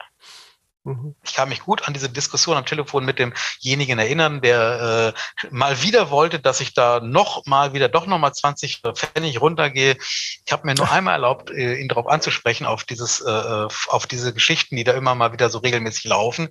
Ähm, was, weil ich, ich wüsste ja gar nicht, was er von mir will, weil ich schreibe ja regelmäßig das und das und das. Boah, setz mal anhören müssen, was da am Telefon los war. Aber mhm. so, das ist die Welt. Mhm. Das ist die mhm. Welt. Und das ist sogar, die Welt ist sogar so, dass das vor Jahren sogar im Spiegel in einem Artikel über die deutsche Konzertveranstalterbranche erwähnt wurde. Mhm. Mhm. Da habe ich nur darauf gewartet, dass irgendwann mal der Zoll bei mir anruft. Das ist bis heute nicht passiert. Keine Ahnung. Ist wahrscheinlich zu langweilig für die. Ja, aber das Geld ist da. Mhm. Ja, was die immer mit ihren Truppen machen, weiß ich auch nicht. Ich hatte die schon auf, äh, auch auf Veranstaltungen soll. Äh, so ganz schlau werde ich da immer nicht so, diese Stichprobengeschichten, aber das ist jetzt mal so ein ganz, ganz anderes Thema. Ja, ja. Falco, wenn ich auf Ja, aber so habe ich halt, ja. Wenn ich auf die Uhr gucke und das damit abgleiche, dass wir es gerade mal so bis zum Jahr 2001 geschafft haben.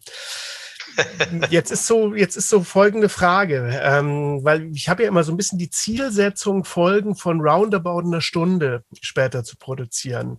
Mach, gehen wir jetzt Vollgas und sagen, ähm, wir nehmen jetzt diese auch unglaublich spannenden 20 Jahre, die jetzt kommen, und machen da nur so ein Wrap-up? Oder gehen wir fast tatsächlich an den Punkt zu sagen, ähm, vielleicht gibt es noch mal einen zweiten Teil? Ich weiß es gerade selber nicht. Das ist jetzt eine offene Frage an dich. Ich fände ähm, ja jetzt schnell durchhecheln echt schade, weil es kommen nämlich noch ganz äh, super spannende Geschichten, äh, wie du dich letzten Endes dann nach diesen Tiefschlägen ähm, weiter dorthin entwickelt hast, wo du jetzt heute bist. Wir können ja einen Schnelldurchlauf machen in fünf Minuten und dann kannst du ja die Hörerschaft fragen äh, oder dich selber befragen, ob wir dann nochmal irgendwann ob, wir, ob wir das, ob wir dann noch äh, tiefer einsteigen sollen. Ähm, du, du ja, wir hatten ja ursprünglich ging's auch um den Teil 2. Why not? Ja, aber ich meine, ich, ich kann, ich denke, ich kriege in fünf Minuten hier einen Schnelldurchlauf, äh, ohne jetzt in irgendwelche äh, ähm, 19 Zoll Geschichten abzugleiten. Ich finde, die fünf Minuten müssen es ja auch überhaupt gar nicht sein. Lass uns mal jetzt noch eine Viertelstunde setzen und äh, vielleicht machen wir es tatsächlich so, dass ähm, mal gucken, wie auch immer. 2001, Bauchlandung, Insolvenz, Abstottern. Es ist an dir, das zu erzählen, was du erzählen möchtest und dort weiterzumachen, wo du weitermachen möchtest. Okay, schauen wir mal, wie ich das hinbekomme. Also ja, 2001 äh, Bauchlandung, komplette Platte. Ähm, ich ähm, gehe zum Amtsgericht, erkläre Insolvenz. Und damals war das eben noch so, ähm, dass du sieben Jahre lang ins Wohlverhalten gehen musst, sogenannte. Und am Ende dieser sieben Jahre, wenn du dich wohlverhalten hast, äh, bekommst du die Restschuldbefreiung und dann bist du theoretisch wieder ein freier Mensch. Ähm, aber natürlich musst du dich mit deinen Gläubigern auseinandersetzen ähm, und musst eben einen Einigungsversuch starten. Das heißt, ich musste überhaupt erstmal alles äh, erfassen, wem ich Geld schuld, eine ganze Menge, nicht nur der Bank, sondern auch leider ganz, ganz vielen Kolleginnen und Kollegen, äh, die alle noch Zwangsanteile äh, von der, bei der Krug Cologne irgendwie haben. Ähm, ja, war, das war, das war echt bitter und es hat mir auch wirklich leid getan. Ähm, aber es, ja, es ist, es ist, wie es ist, es war, wie es war. Ähm, und ich musste halt Geld verdienen. Also was habe ich gemacht?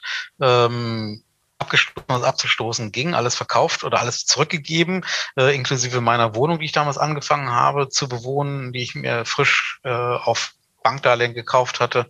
Und dann habe ich eben mich selber in die Fänge der Zeitarbeit begeben, weil ich musste ja Geld verdienen. Ich hatte ein hm. Kind, äh, ich hatte eine Lebensgefährtin zu dem Punkt. Ähm, ja, und ähm, bin dann eben über kaufmännische Zeitarbeit, über zwei, drei Umwege letztendlich ähm, in der Kundenbetreuung äh, eines deutschen Automobilimporteurs gelandet. Äh, bei, bei Köln in Brühl saßen die damals und die haben die Abteilung Kundenbetreuung neu aufgebaut und dann saß ich da eben als Zeitarbeitnehmer erstmal ursprünglich für äh, Renault und also erstmal, jetzt habe ich den Namen genannt, also direkt, erstmal direkt für den Zeitarbeitsdienstleister und dann für die neu gegründete äh, Fulfillment-Firma ähm, eines großen deutschen äh, Fulfillment-Unternehmens. Ähm, ja, und dann saß ich da ganz normal im äh, Center, im Callcenter und habe die Kunden dieses äh, Automobilherstellers betreut. Das mhm. ging dann mhm. über etwas mehr als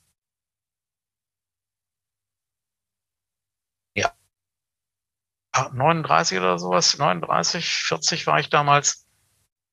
Und ähm, ja, Pleite hingelegt und saß dann da jetzt ganz normal als Kundenbetreuer mit teilweise nicht ganz einfachen Kunden, teilweise mhm. nicht ganz einfachen Kollegen und Umständen und habe da immerhin zweieinhalb verbracht und habe so, glaube ich, auch auf zwei oder drei Abmahnungen äh, gebracht in der Zeit. Also ich war halt kein unkritischer Geist. Ähm, aber ich habe in dieser Zeit noch nie so viel Geld verdient.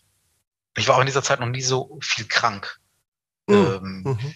wie dort. Mhm. Mhm. Ich habe unglaublich viel Geld verdient. Ich war so überrascht, äh, dass diese Zahl zu sehen und habe das ja fast zweieinhalb Jahre gemacht, habe da deswegen auch relativ gut äh, einen guten Teil abstottern können. Ähm, also die Quote war nicht berauschend, aber trotzdem es hing doch ein bisschen was übrig. Und dann lief der Vertrag aus 2003. Ähm, ja, dann war ich arbeitslos. Mhm mit dann ja 40 und meinen Erfahrungen und keiner wollte mich haben, weil ich ja schon 40 war, eine Firma hatte ähm, und Erfahrung hatte, da wollte mich keiner haben. Das ist ja 200 Bewerbungen Weg, geschrieben. Ja. Mhm. Ja, ja, das ist. Äh, aber klar, dann dann habe ich mir irgendwann, ah ja, und dann habe ich derzeit äh, schon angefangen, äh, den Betriebswirt IAK zu machen mhm. ähm, nebenher. Äh, ne? Das ist mein Thema, Bildung, Weiterbildung permanent und ähm, habe den dann quasi im Frühjahr 2004 abgeschlossen, aber gleichzeitig saß zu Hause beim Lernen und dachte mir, ey, das ist doch scheiße, äh, keiner will dich, was kannst denn du eigentlich, was, was, wo, wo sollst du denn hingehen? Da fiel mir ein, hm, Rock'n'Roll, Kisten schieben habe ich also tatsächlich die zwei Firmen angerufen, äh, denen ich damals meine äh, Kunden über, übergeben habe. Mhm gefragt, sag mal Leute, ich müsste mal wieder Geld verdienen. Äh, ich weiß, da draußen rennen einige Leute rum, die mir ganz gern aufs Maul hauen möchten. Mhm. Lustigerweise waren das die Leute, die kein Geld von mir zu bekommen hatten. Warum auch immer wollten die mir aufs Maul hauen? Keine Ahnung, mhm. fand ich komisch. Mhm. Ähm, aber das waren dann halt so die Umstände. Ich habe gefragt, also wenn das für euch okay ist, ich würde gern wieder Kisten schieben. Muss mhm. irgendwas machen. Und dann haben beide gesagt, jo, machen wir dann eben wieder angefangen zu schieben im Jahr 2004. Kiste links, Kiste rechts. Ähm, habe dann nochmal irgendwann, äh, bin dann Stapler gefahren, ab und zu natürlich auch mal LKW gefahren. Klar, ne, das, was ich kann, das habe ich gemacht. Aber da war mir schon klar, dass ich eben was machen muss, dass äh, mhm. ich auf gar keinen Fall bis in mein Leben in eine Kisten schieben möchte. Und äh, hab dann, ja, dann habe ich eben angefangen, Meister für Veranstaltungstechnik in Hannover bei der äh, DEA äh, zu lernen, habe das dann gemacht. Waren auch sehr spannende Zeiten. Ähm, und ähm, danach fand ich das Thema Sicherheit sowieso total spannend, habe dann eben ähm, die, die Fachkraft für Arbeitssicherheit bei der VBG äh, gelernt. Äh, dazu muss man sagen, ich habe dafür natürlich nichts bezahlt, weil ich war schon relativ früh Mitglied in der Verwaltungsberufsgenossenschaft als freiwilliges Mitglied. Das mhm. heißt also, kostenumsonst, der, der war nicht umsonst für mich, aber kostenlos. Mhm. Und dann habe ich eben die Fachkraft für Arbeitssicherheit gemacht, habe irgendwann dann nochmal äh, den SIGICO, also den, den Baustellenordnungssicherheitsmenschen hinterhergeschoben und noch vieles andere eben dann auch weiterhin gemacht. Also ich, ich bilde mich permanent fort und äh, schaue halt, wo es hingeht. Entweder es hilft mir direkt oder es hilft mir halt nicht, aber dann habe ich es wenigstens schon mal gemacht. Mhm. Und ähm, ja, und das geht eben bis heute so weiter. Das, das ist so die Zeit. Und ähm, für mich war eben auch immer wichtig, dass ich meinen, meinen Kunden das, das volle Wissen bieten kann und möglichst breit gefächert, aber eben auch äh, ganz wichtig, Augenmaß und Kirche im Dorf lassen. Das, mhm. das ist eben immer ein Ansatz von mir und eben möglichst eine, ja, ist zwar ein Modewort, aber 360 Grad Betrachtung äh, dessen, worum es geht. Mhm. So habe ich mich dann eben Stück für Stück dahin gearbeitet, wo ich jetzt halt auch bin. Und ich weiß nicht, wo ich in drei Jahren sein werde, wie viel weiter oder wo, keine Ahnung, aber es geht halt immer weiter für mich. Äh, Im Augenblick ist das Thema Nachhaltigkeit ein ganz spannendes Thema. Da oh, tut sich noch einiges. Mhm. Aber eben, es, es, es geht immer weiter. Und ähm, ich denke auch, das, was ich so in den letzten Jahren an, an Jobs an Land gezogen habe oder was mir äh, angeboten worden ist, das, das ähm, ist ja, das ehrt mich. Das finde ich wirklich gut. Also ich meine, es hat schon was für sich. Dann ähm, die deutsche gesetzliche Unfallversicherung äh, beim 20. Weltkongress Arbeitssicherheit und Gesundheitsschutz den Sicherheits- und Gesundheitsschutzkoordinator in Frankfurt auf dem Messegelände zu machen. Das mhm. ist schon eine Hausnummer. Mhm. Fand ich mhm. super. Oder ähm, in Wacken für die ganzen Kollegen da äh, die Arbeitsschutzkoordinatoren zu machen. Das, das sind geile Jobs, da, da stehe ich total drauf. Und ähm, Wacken so ist ja auch, auch, das, Wacken wird ja auch das Profilbild deiner Folge werden, weil du hast mir ein super geiles Foto mit den Hörnern geschickt. Und äh, nee, ab, absolut absolut. Ich hatte eigentlich, äh, hätte ich dich unglaublich gerne dieses Jahr mal besuchen wollen. Ich habe mich ja in den letzten Jahren auch weiterentwickelt im Festivalbereich, auch wenn es jetzt mit Jekem Sunneschingen ja kleinere Festivals sind als jetzt ein Wacken. Aber ähm, ja, aus bekannten Gründen ist jetzt ja erstmal die Festivalgeschichte sowohl letztes als auch dieses Jahr, wie es jetzt gerade ausschaut, erstmal nichts. Mhm. Aber auch da hast du ja die richtigen Schritte für dich äh, gewählt und hast dich ja auch im Hygienebereich ähm, sofort weitergebildet und bist da jetzt auch sehr aktiv, oder? so aktiv, nee, wie man momentan sein kann. Ja. Also äh, ich, dazu muss ich sagen, ich habe mich nicht offiziell weitergebildet im Hygienebereich, mhm. sondern ich habe das gemacht, was, was ich äh, äh, immer mache. Ich habe mich dafür interessiert, weil als Fachkraft für Arbeitssicherheit ist das halt ein Thema für meine Kundschaft im Arbeitsschutzbereich, weil Arbeit, Gesundheitsschutz ist auch Arbeitsschutz. Deswegen mhm. habe ich mich von Anfang an eben in dieses Thema intensiv eingelesen, ähm, natürlich eben auch mir alles angeschaut, was von der Unfallversicherung kommt, was vom äh, Staat kommt und habe dann eben äh, das, äh, ja, ich habe mich da permanent dran gehalten. Ich habe aber zu keinem einzigen Zeitpunkt eine Fortbildung ähm, zum HÜB äh, gemacht, zum wie auch immer Hygienebeauftragten, wie auch immer der eine oder andere Kurs genannt wird. Habe ich nie gemacht. Mhm. Ich glaube auch nicht, dass ich das machen werde. Ähm, weil ich dieses Wissen habe. Ich habe im letzten Jahr, ja eben, ich habe Glück gehabt letztes Jahr, wirklich muss ich sagen. Ich habe letztes Jahr bestimmt 200 Mal so circa an Hygienekonzepten rumgeschraubt Mhm. Habe neue Kunden dadurch gewonnen, habe eben das Riesenglück gehabt, so ging es halt auch, auch los, dass ein bestehender Kunde von mir, ein Location-Betreiber, äh, eben mich gefragt hat, äh, ob das in meiner Expertise ist. Und habe ich gesagt, ja, das ist meine Expertise. Und da habe ich mhm. mich dann eben daran gesetzt und für die Locations ähm, jetzt schon nächsten Version äh, für alle Locations eben die Hygienekonzepte geschrieben oder eben auch äh, für Veranstaltungen in den äh, Locations, je nachdem. Und ging mhm. das eben immer weiter. Mhm. Mhm. Ich habe einfach Glück gehabt, weil ich so breit aufgestellt war. Deswegen habe ich zwar sechs Wochen Schockstarre Anfang letzten Jahres gehabt, wo ich auch erstmal dachte, okay, was kannst du jetzt alles ähm, abstoßen, äh, kündigen, äh, dich downgraden? Ähm, ja, aber ich, relativ schnell habe ich dann relativ viel zu tun gehabt. Mhm, mh. Schön, ja. ja. So. Jetzt sind wir eigentlich doch mit dem, mit dem Sprint an so einen Punkt gekommen, wo ich es gar nicht so dramatisch finde. Ich hatte jetzt gerade einfach Schiss, weil äh, dazu ist es, ist mir das, was du erlebt hast und was du zu bieten hast, einfach viel zu wertvoll, als da jetzt so durchzuhecheln. Aber letzten Endes, glaube ich, kann man es sogar so versuchen. Also einfach, wir sind bis jetzt gekommen und äh, du hast, äh, ich finde es unglaublich schön, einfach als, ich versuche mal so eine Art Abschluss. Ähm, du bist für mich das Paradebeispiel von einem Arsch voll Erfahrung.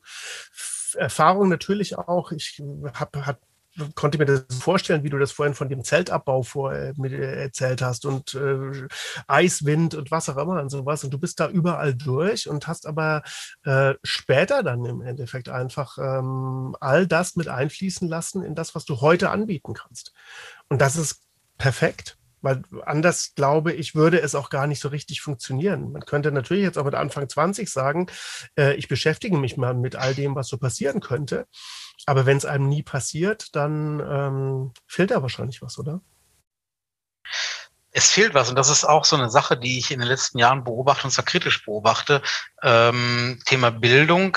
Ähm, es scheint irgendwie so angesagt zu sein, dass junge Menschen äh, dann eine Ausbildung machen, also egal, ob es als Fachkraft für Veranstaltungstechnik ist oder eben der kaufmännische Teil als Veranstaltungskaufmann, äh, Kauffrau. Ähm, und die sind noch nicht mit der Ausbildung fertig und fragen dann aber schon ähm, nach äh, Weiterbildung, also Betriebswirt oder Veranstaltungsfachwirt dann eben. Ähm, ich habe hab für die DEA oder für den VPT stand ich mal auf irgendwelchen Ausbildungsmessen und habe genau dieses Problem. Hab, da habe ich auch gesagt, aber du bist ja noch nicht mal fertig mit äh, der Ausbildung. Äh, Im Idealfall äh, bist du fertig ausgebildet, aber das zwei, drei Jahre äh, entweder in deinem Ausbildungsbetrieb oder in einer anderen Firma sammelst Erfahrungen und gehst dann in die Fortbildung äh, eine Stufe weiter. anders macht das keinen Sinn. Ähm, einige haben das nicht verstanden. Das scheint auch so eine, so eine, so eine Mode seit einiger Zeit zu sein. Millennials, könnte man jetzt ja schimpfen. Ja, ich glaube ähm, nicht, dass das, ich glaube nicht, dass das eine Mode ist. Da muss ich kurz was reinwerfen, weil das ist mir auch hm. äh, auf anderer Seite über den Weg gelaufen. Ich habe einen riesen Eventjob gemacht für eine der größten Eventagenturen und mein Gegenüber war Mitte 20 und äh, ist dann, je näher die Veranstaltung kam, aus dem Hyperventilieren gar nicht mehr rausgekommen, war aber Senior Project Manager. Das heißt, äh, mit kompletter Verantwortung fürs Budget, ähm, Key-Account dem Kunden gegenüber und alles. Und das aber mit, ich weiß nicht, 24, 25 Jahren. Also ähm, es ist, glaub, ich weiß gar nicht, vielleicht ist das auch einfach eine völlige Fehlentwicklung generell, dass einfach Sachen viel zu schnell ja. gehen. Das ist ja auch so dieses, ja, ja. das ist so alles so ineinander verzahnt, tschak, tschak, tschak, eines baut auf dem anderen auf und äh, es gönnt sich ja auch keiner mehr die Zeit, dann mal zu sagen, äh, es, es, gibt doch diesen wunderbaren Spruch, wenn jemand in einer, äh, Vorstellungsgespräch steht und dann sagt das Gegenüber, da ist aber eine Lücke in ihrem Lebenslauf. Die schönste Antwort kann, ist einfach, ja, war eine geile Zeit.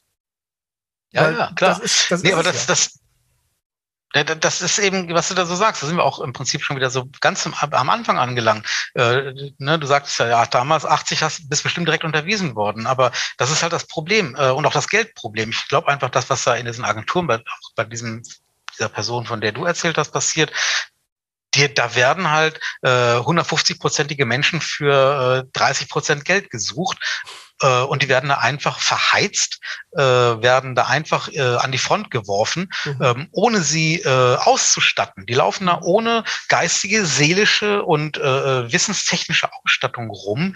Ähm, das ist nicht Learning by Doing, das, das ist eine ganz fürchterliche Entwicklung und die machen halt mhm. Fehler. Im besten Fall werden die aufgefangen von Menschen wie die und den ganzen anderen alten Hasen. Ähm, und im schlimmsten Fall sind die Menschen, um die es geht, menschlich einfach vollkommen daneben und dann werden die halt nicht aufgefangen. Die mhm. gefährden damit eben nicht nur die Börse ihres, ihres äh, Arbeitgebers, mhm. sondern eben auch den Erfolg des Gesamtprojektes. Mhm. Und ja, und ich meine, heute ist aus der Mode gekommen, mir jetzt eine Bildschirmseite zu lesen, aber davon dann irgendwie 1000 Stück direkt in drei Tagen. Ja? Das habe ich jetzt das, nicht verstanden. Das, führt ein, ich sagte, es ist ja komplett es ist ja komplett aus der Mode gekommen, mehr als eine Bildschirmseite zu lesen, mhm. aber dafür dann gleich tausend Stück in drei Tagen. Ah, ja, ja. Mhm. Mhm. Das, das, es, es wird bei all der Kommunikation oder bei all den Kommunikationsmöglichkeiten, die wir haben heutzutage, wird nicht mehr sauber kommuniziert. Mhm. Es wird nicht mehr klar, es wird nicht klar gemacht, wer ist wer, wer spricht mit wem, auf welche Weise, mhm. äh, sondern gleich hier Vollgas, Vollgas, mhm. Vollgas. Und es wird auch nicht mehr überlegt, äh, aber das ist schon seit vielen Jahren so, sondern es wird das, was einem in den Kopf kommt, als Problemstellung oder als Frage, als Ansage, das wird direkt in die Tastatur gehackt und losgeschickt. Mhm. Oder und dann wird auch nicht mehr, das haben wir ja damals, damals noch gemacht, haben wir die Signaturzahlen rausgelöscht. Nee, AW, AW, RE, RE und äh, die, die Mail wird lang und lang und lang und lang und länger. Und wenn man dann fragt, ja, aber äh, hast du noch nie gesagt? Doch, habe ich dir vor X Y geschrieben. Dann rollst du und rollst und da rollst. Da gab es mal eine E-Mail dazu. Mhm, mhm. Ach ja, stimmt, da steht's ja. Mhm. ja da Danke fürs Gespräch. E-Mail-Historiker, der dann ganz unten in dem Baum anfängt zu recherchieren. Mhm. Und, ja. und das ist einfach Zeitverschwendung, mhm. Geldverschwendung und Nervenverschwendung. Ähm, schade, ich habe noch gar nicht erzählt, wie wir damals 1980 äh, die, die Dinger geplant haben. Soll ich das Mach's. mal ganz kurz zum Schluss? Mach's, na klar. okay, 19, wir sind im Jahr 1980, im Jahr 19, nee, 1981 in einer Großdiskothek, die regelmäßig Konzerte veranstaltet. Wie, wie geht das vonstatten? Und es gab wichtigstes Kommunikationsmittel, das Telefon, mhm. der Brief. Ah ja, ein Telex gab es damals noch, also Telex, mhm. nicht Telefax, mhm. Telex. Mhm. Ja, was kam? Es kam ein fetter, es kam erst ein Anruf, ähm, mit dem die Termine abgemacht und geblockt wurden. Mhm. Ähm, und dann kam irgendwann ein Brief, äh, in dem war dann der Vertrag, das, also der Vertragsentwurf drin und mhm. der Reiter, die Bühnenanweisung. Mhm. Dann wurde der Brief aufgemacht, auf den Tisch gelegt. Der äh, Kollege von der Disco hat sich das angeschaut, also der Geschäftsführer, hat irgendwann mal äh, sein Gegenüber angerufen, der ihm den Brief geschickt hat. Und dann haben die beiden am Telefon das Ganze ausbaldowert, haben gesagt, okay, ähm, hier, das geht nicht, das geht so, so, ja, ja, nee, nee, weniger, äh, grün, gelb, äh, ein bisschen mehr Strom, ein bisschen weniger Strom. Also sind wirklich die Vertrags Vertragsbedingungen durchgegangen, sind die vertraglichen Nebenabredungen auf gut Deutsch die Bühnenanweisung durchgegangen, haben gesagt, was geht, was nicht geht, haben das kurz notiert und äh, da hat man sich darauf geeinigt, dass es so sein wird. Das Ganze wurde dann unterschrieben, wieder in eine Tüte gesteckt und zurückgeschickt. Ja. Fertig war die Laube. Ja. Ähm, und irgendwann, Wochen später, kam dann halt die Band. Mhm. Man sich immer noch anstellen, aber es war erstmal alles klar. Mhm. Aber heute, heute, wie gesagt, du schickst eine Mail nach der anderen mit Klimparm und Blödsinn und mhm. äh, Zeitverschwende und keiner setzt mit sich mehr wirklich richtig hin und aber nimmt sich die das, Zeit. Man kann das mit einem Begriff äh, zusammenfassen: Verbindlichkeit. Ja. Das, was du gerade beschrieben hast, war ein verbindlicher Mechanismus. Das war so, das hat man so ähm, entschlossen und es war auch gut so. Und dann, dann lief mhm. das weiter. Wenn, ich meine, da kann sich jeder an die eigene Nase äh, packen. Wenn ich mit meiner Tochter äh, mal in normalen Zeiten wieder shoppen gehe, dann äh, gehen wir irgendwo rein und sagen, na komm, wir telefonieren gleich, dann finden wir uns schon wieder. Noch nicht mal da sagt man, lass uns in zehn Minuten hier am Ausgang wieder treffen. Weil das ist leider die Entwicklung. Aber ich bin da völlig bei dir und es ist an vielen Punkten einfach total drüber. Ich kämpfe total Projekt für Projekt gegen WhatsApp-Gruppen, wo ich einfach sage, ich will nicht, dass hier Projektmanagement mit WhatsApp gemacht wird. Das ist immer der Anfang vom, von der Eskalation aus meiner Erfahrung, weil das, dafür ist es nicht gemacht. Und da ist nämlich auch keine Verbindlichkeit mehr drin. Da ist dann nur noch irgendwie, ja. tja, wir haben doch mal da kurz gesprochen. Mhm. Ja, genau, Herrschaftswissen. Aber ja. ich sehe dich jetzt ja gerade hier vor mir. Die, die es gerade hören, sehen das nicht. Nicht, nicht dass es jetzt so wirkt, als ob wir sagen würden, früher war alles besser. Ähm, ich glaube, wir haben einfach einiges anzubieten. Ähm, und das ist das Schöne. Und ähm, da, da kann man viel noch immer weiterhin einfließen lassen. Und es macht auch absolut Sinn. Genau, oder wie auch Kollege Lautenfeld bei irgendwann in einem Interview sagte, dass er gefragt wurde, was er den jungen Menschen mitgeben möchte. Er rollte sich eine Zigarette und sagte, zuhören. Einfach mal zuhören. Markus ja, recht. recht herzlichen Dank für dieses wunderbare Schlusswort. Nach dem Zuhören kommt jetzt das Auflegen. Wir beenden unsere Folge und äh, ey, es hat tierisch Spaß gemacht. Danke. Auf jeden Fall. Jederzeit wieder und äh, hoffentlich demnächst bald mal irgendwie in echt an der Theke oder so. Bitte. Ciao. Tschö, danke dir.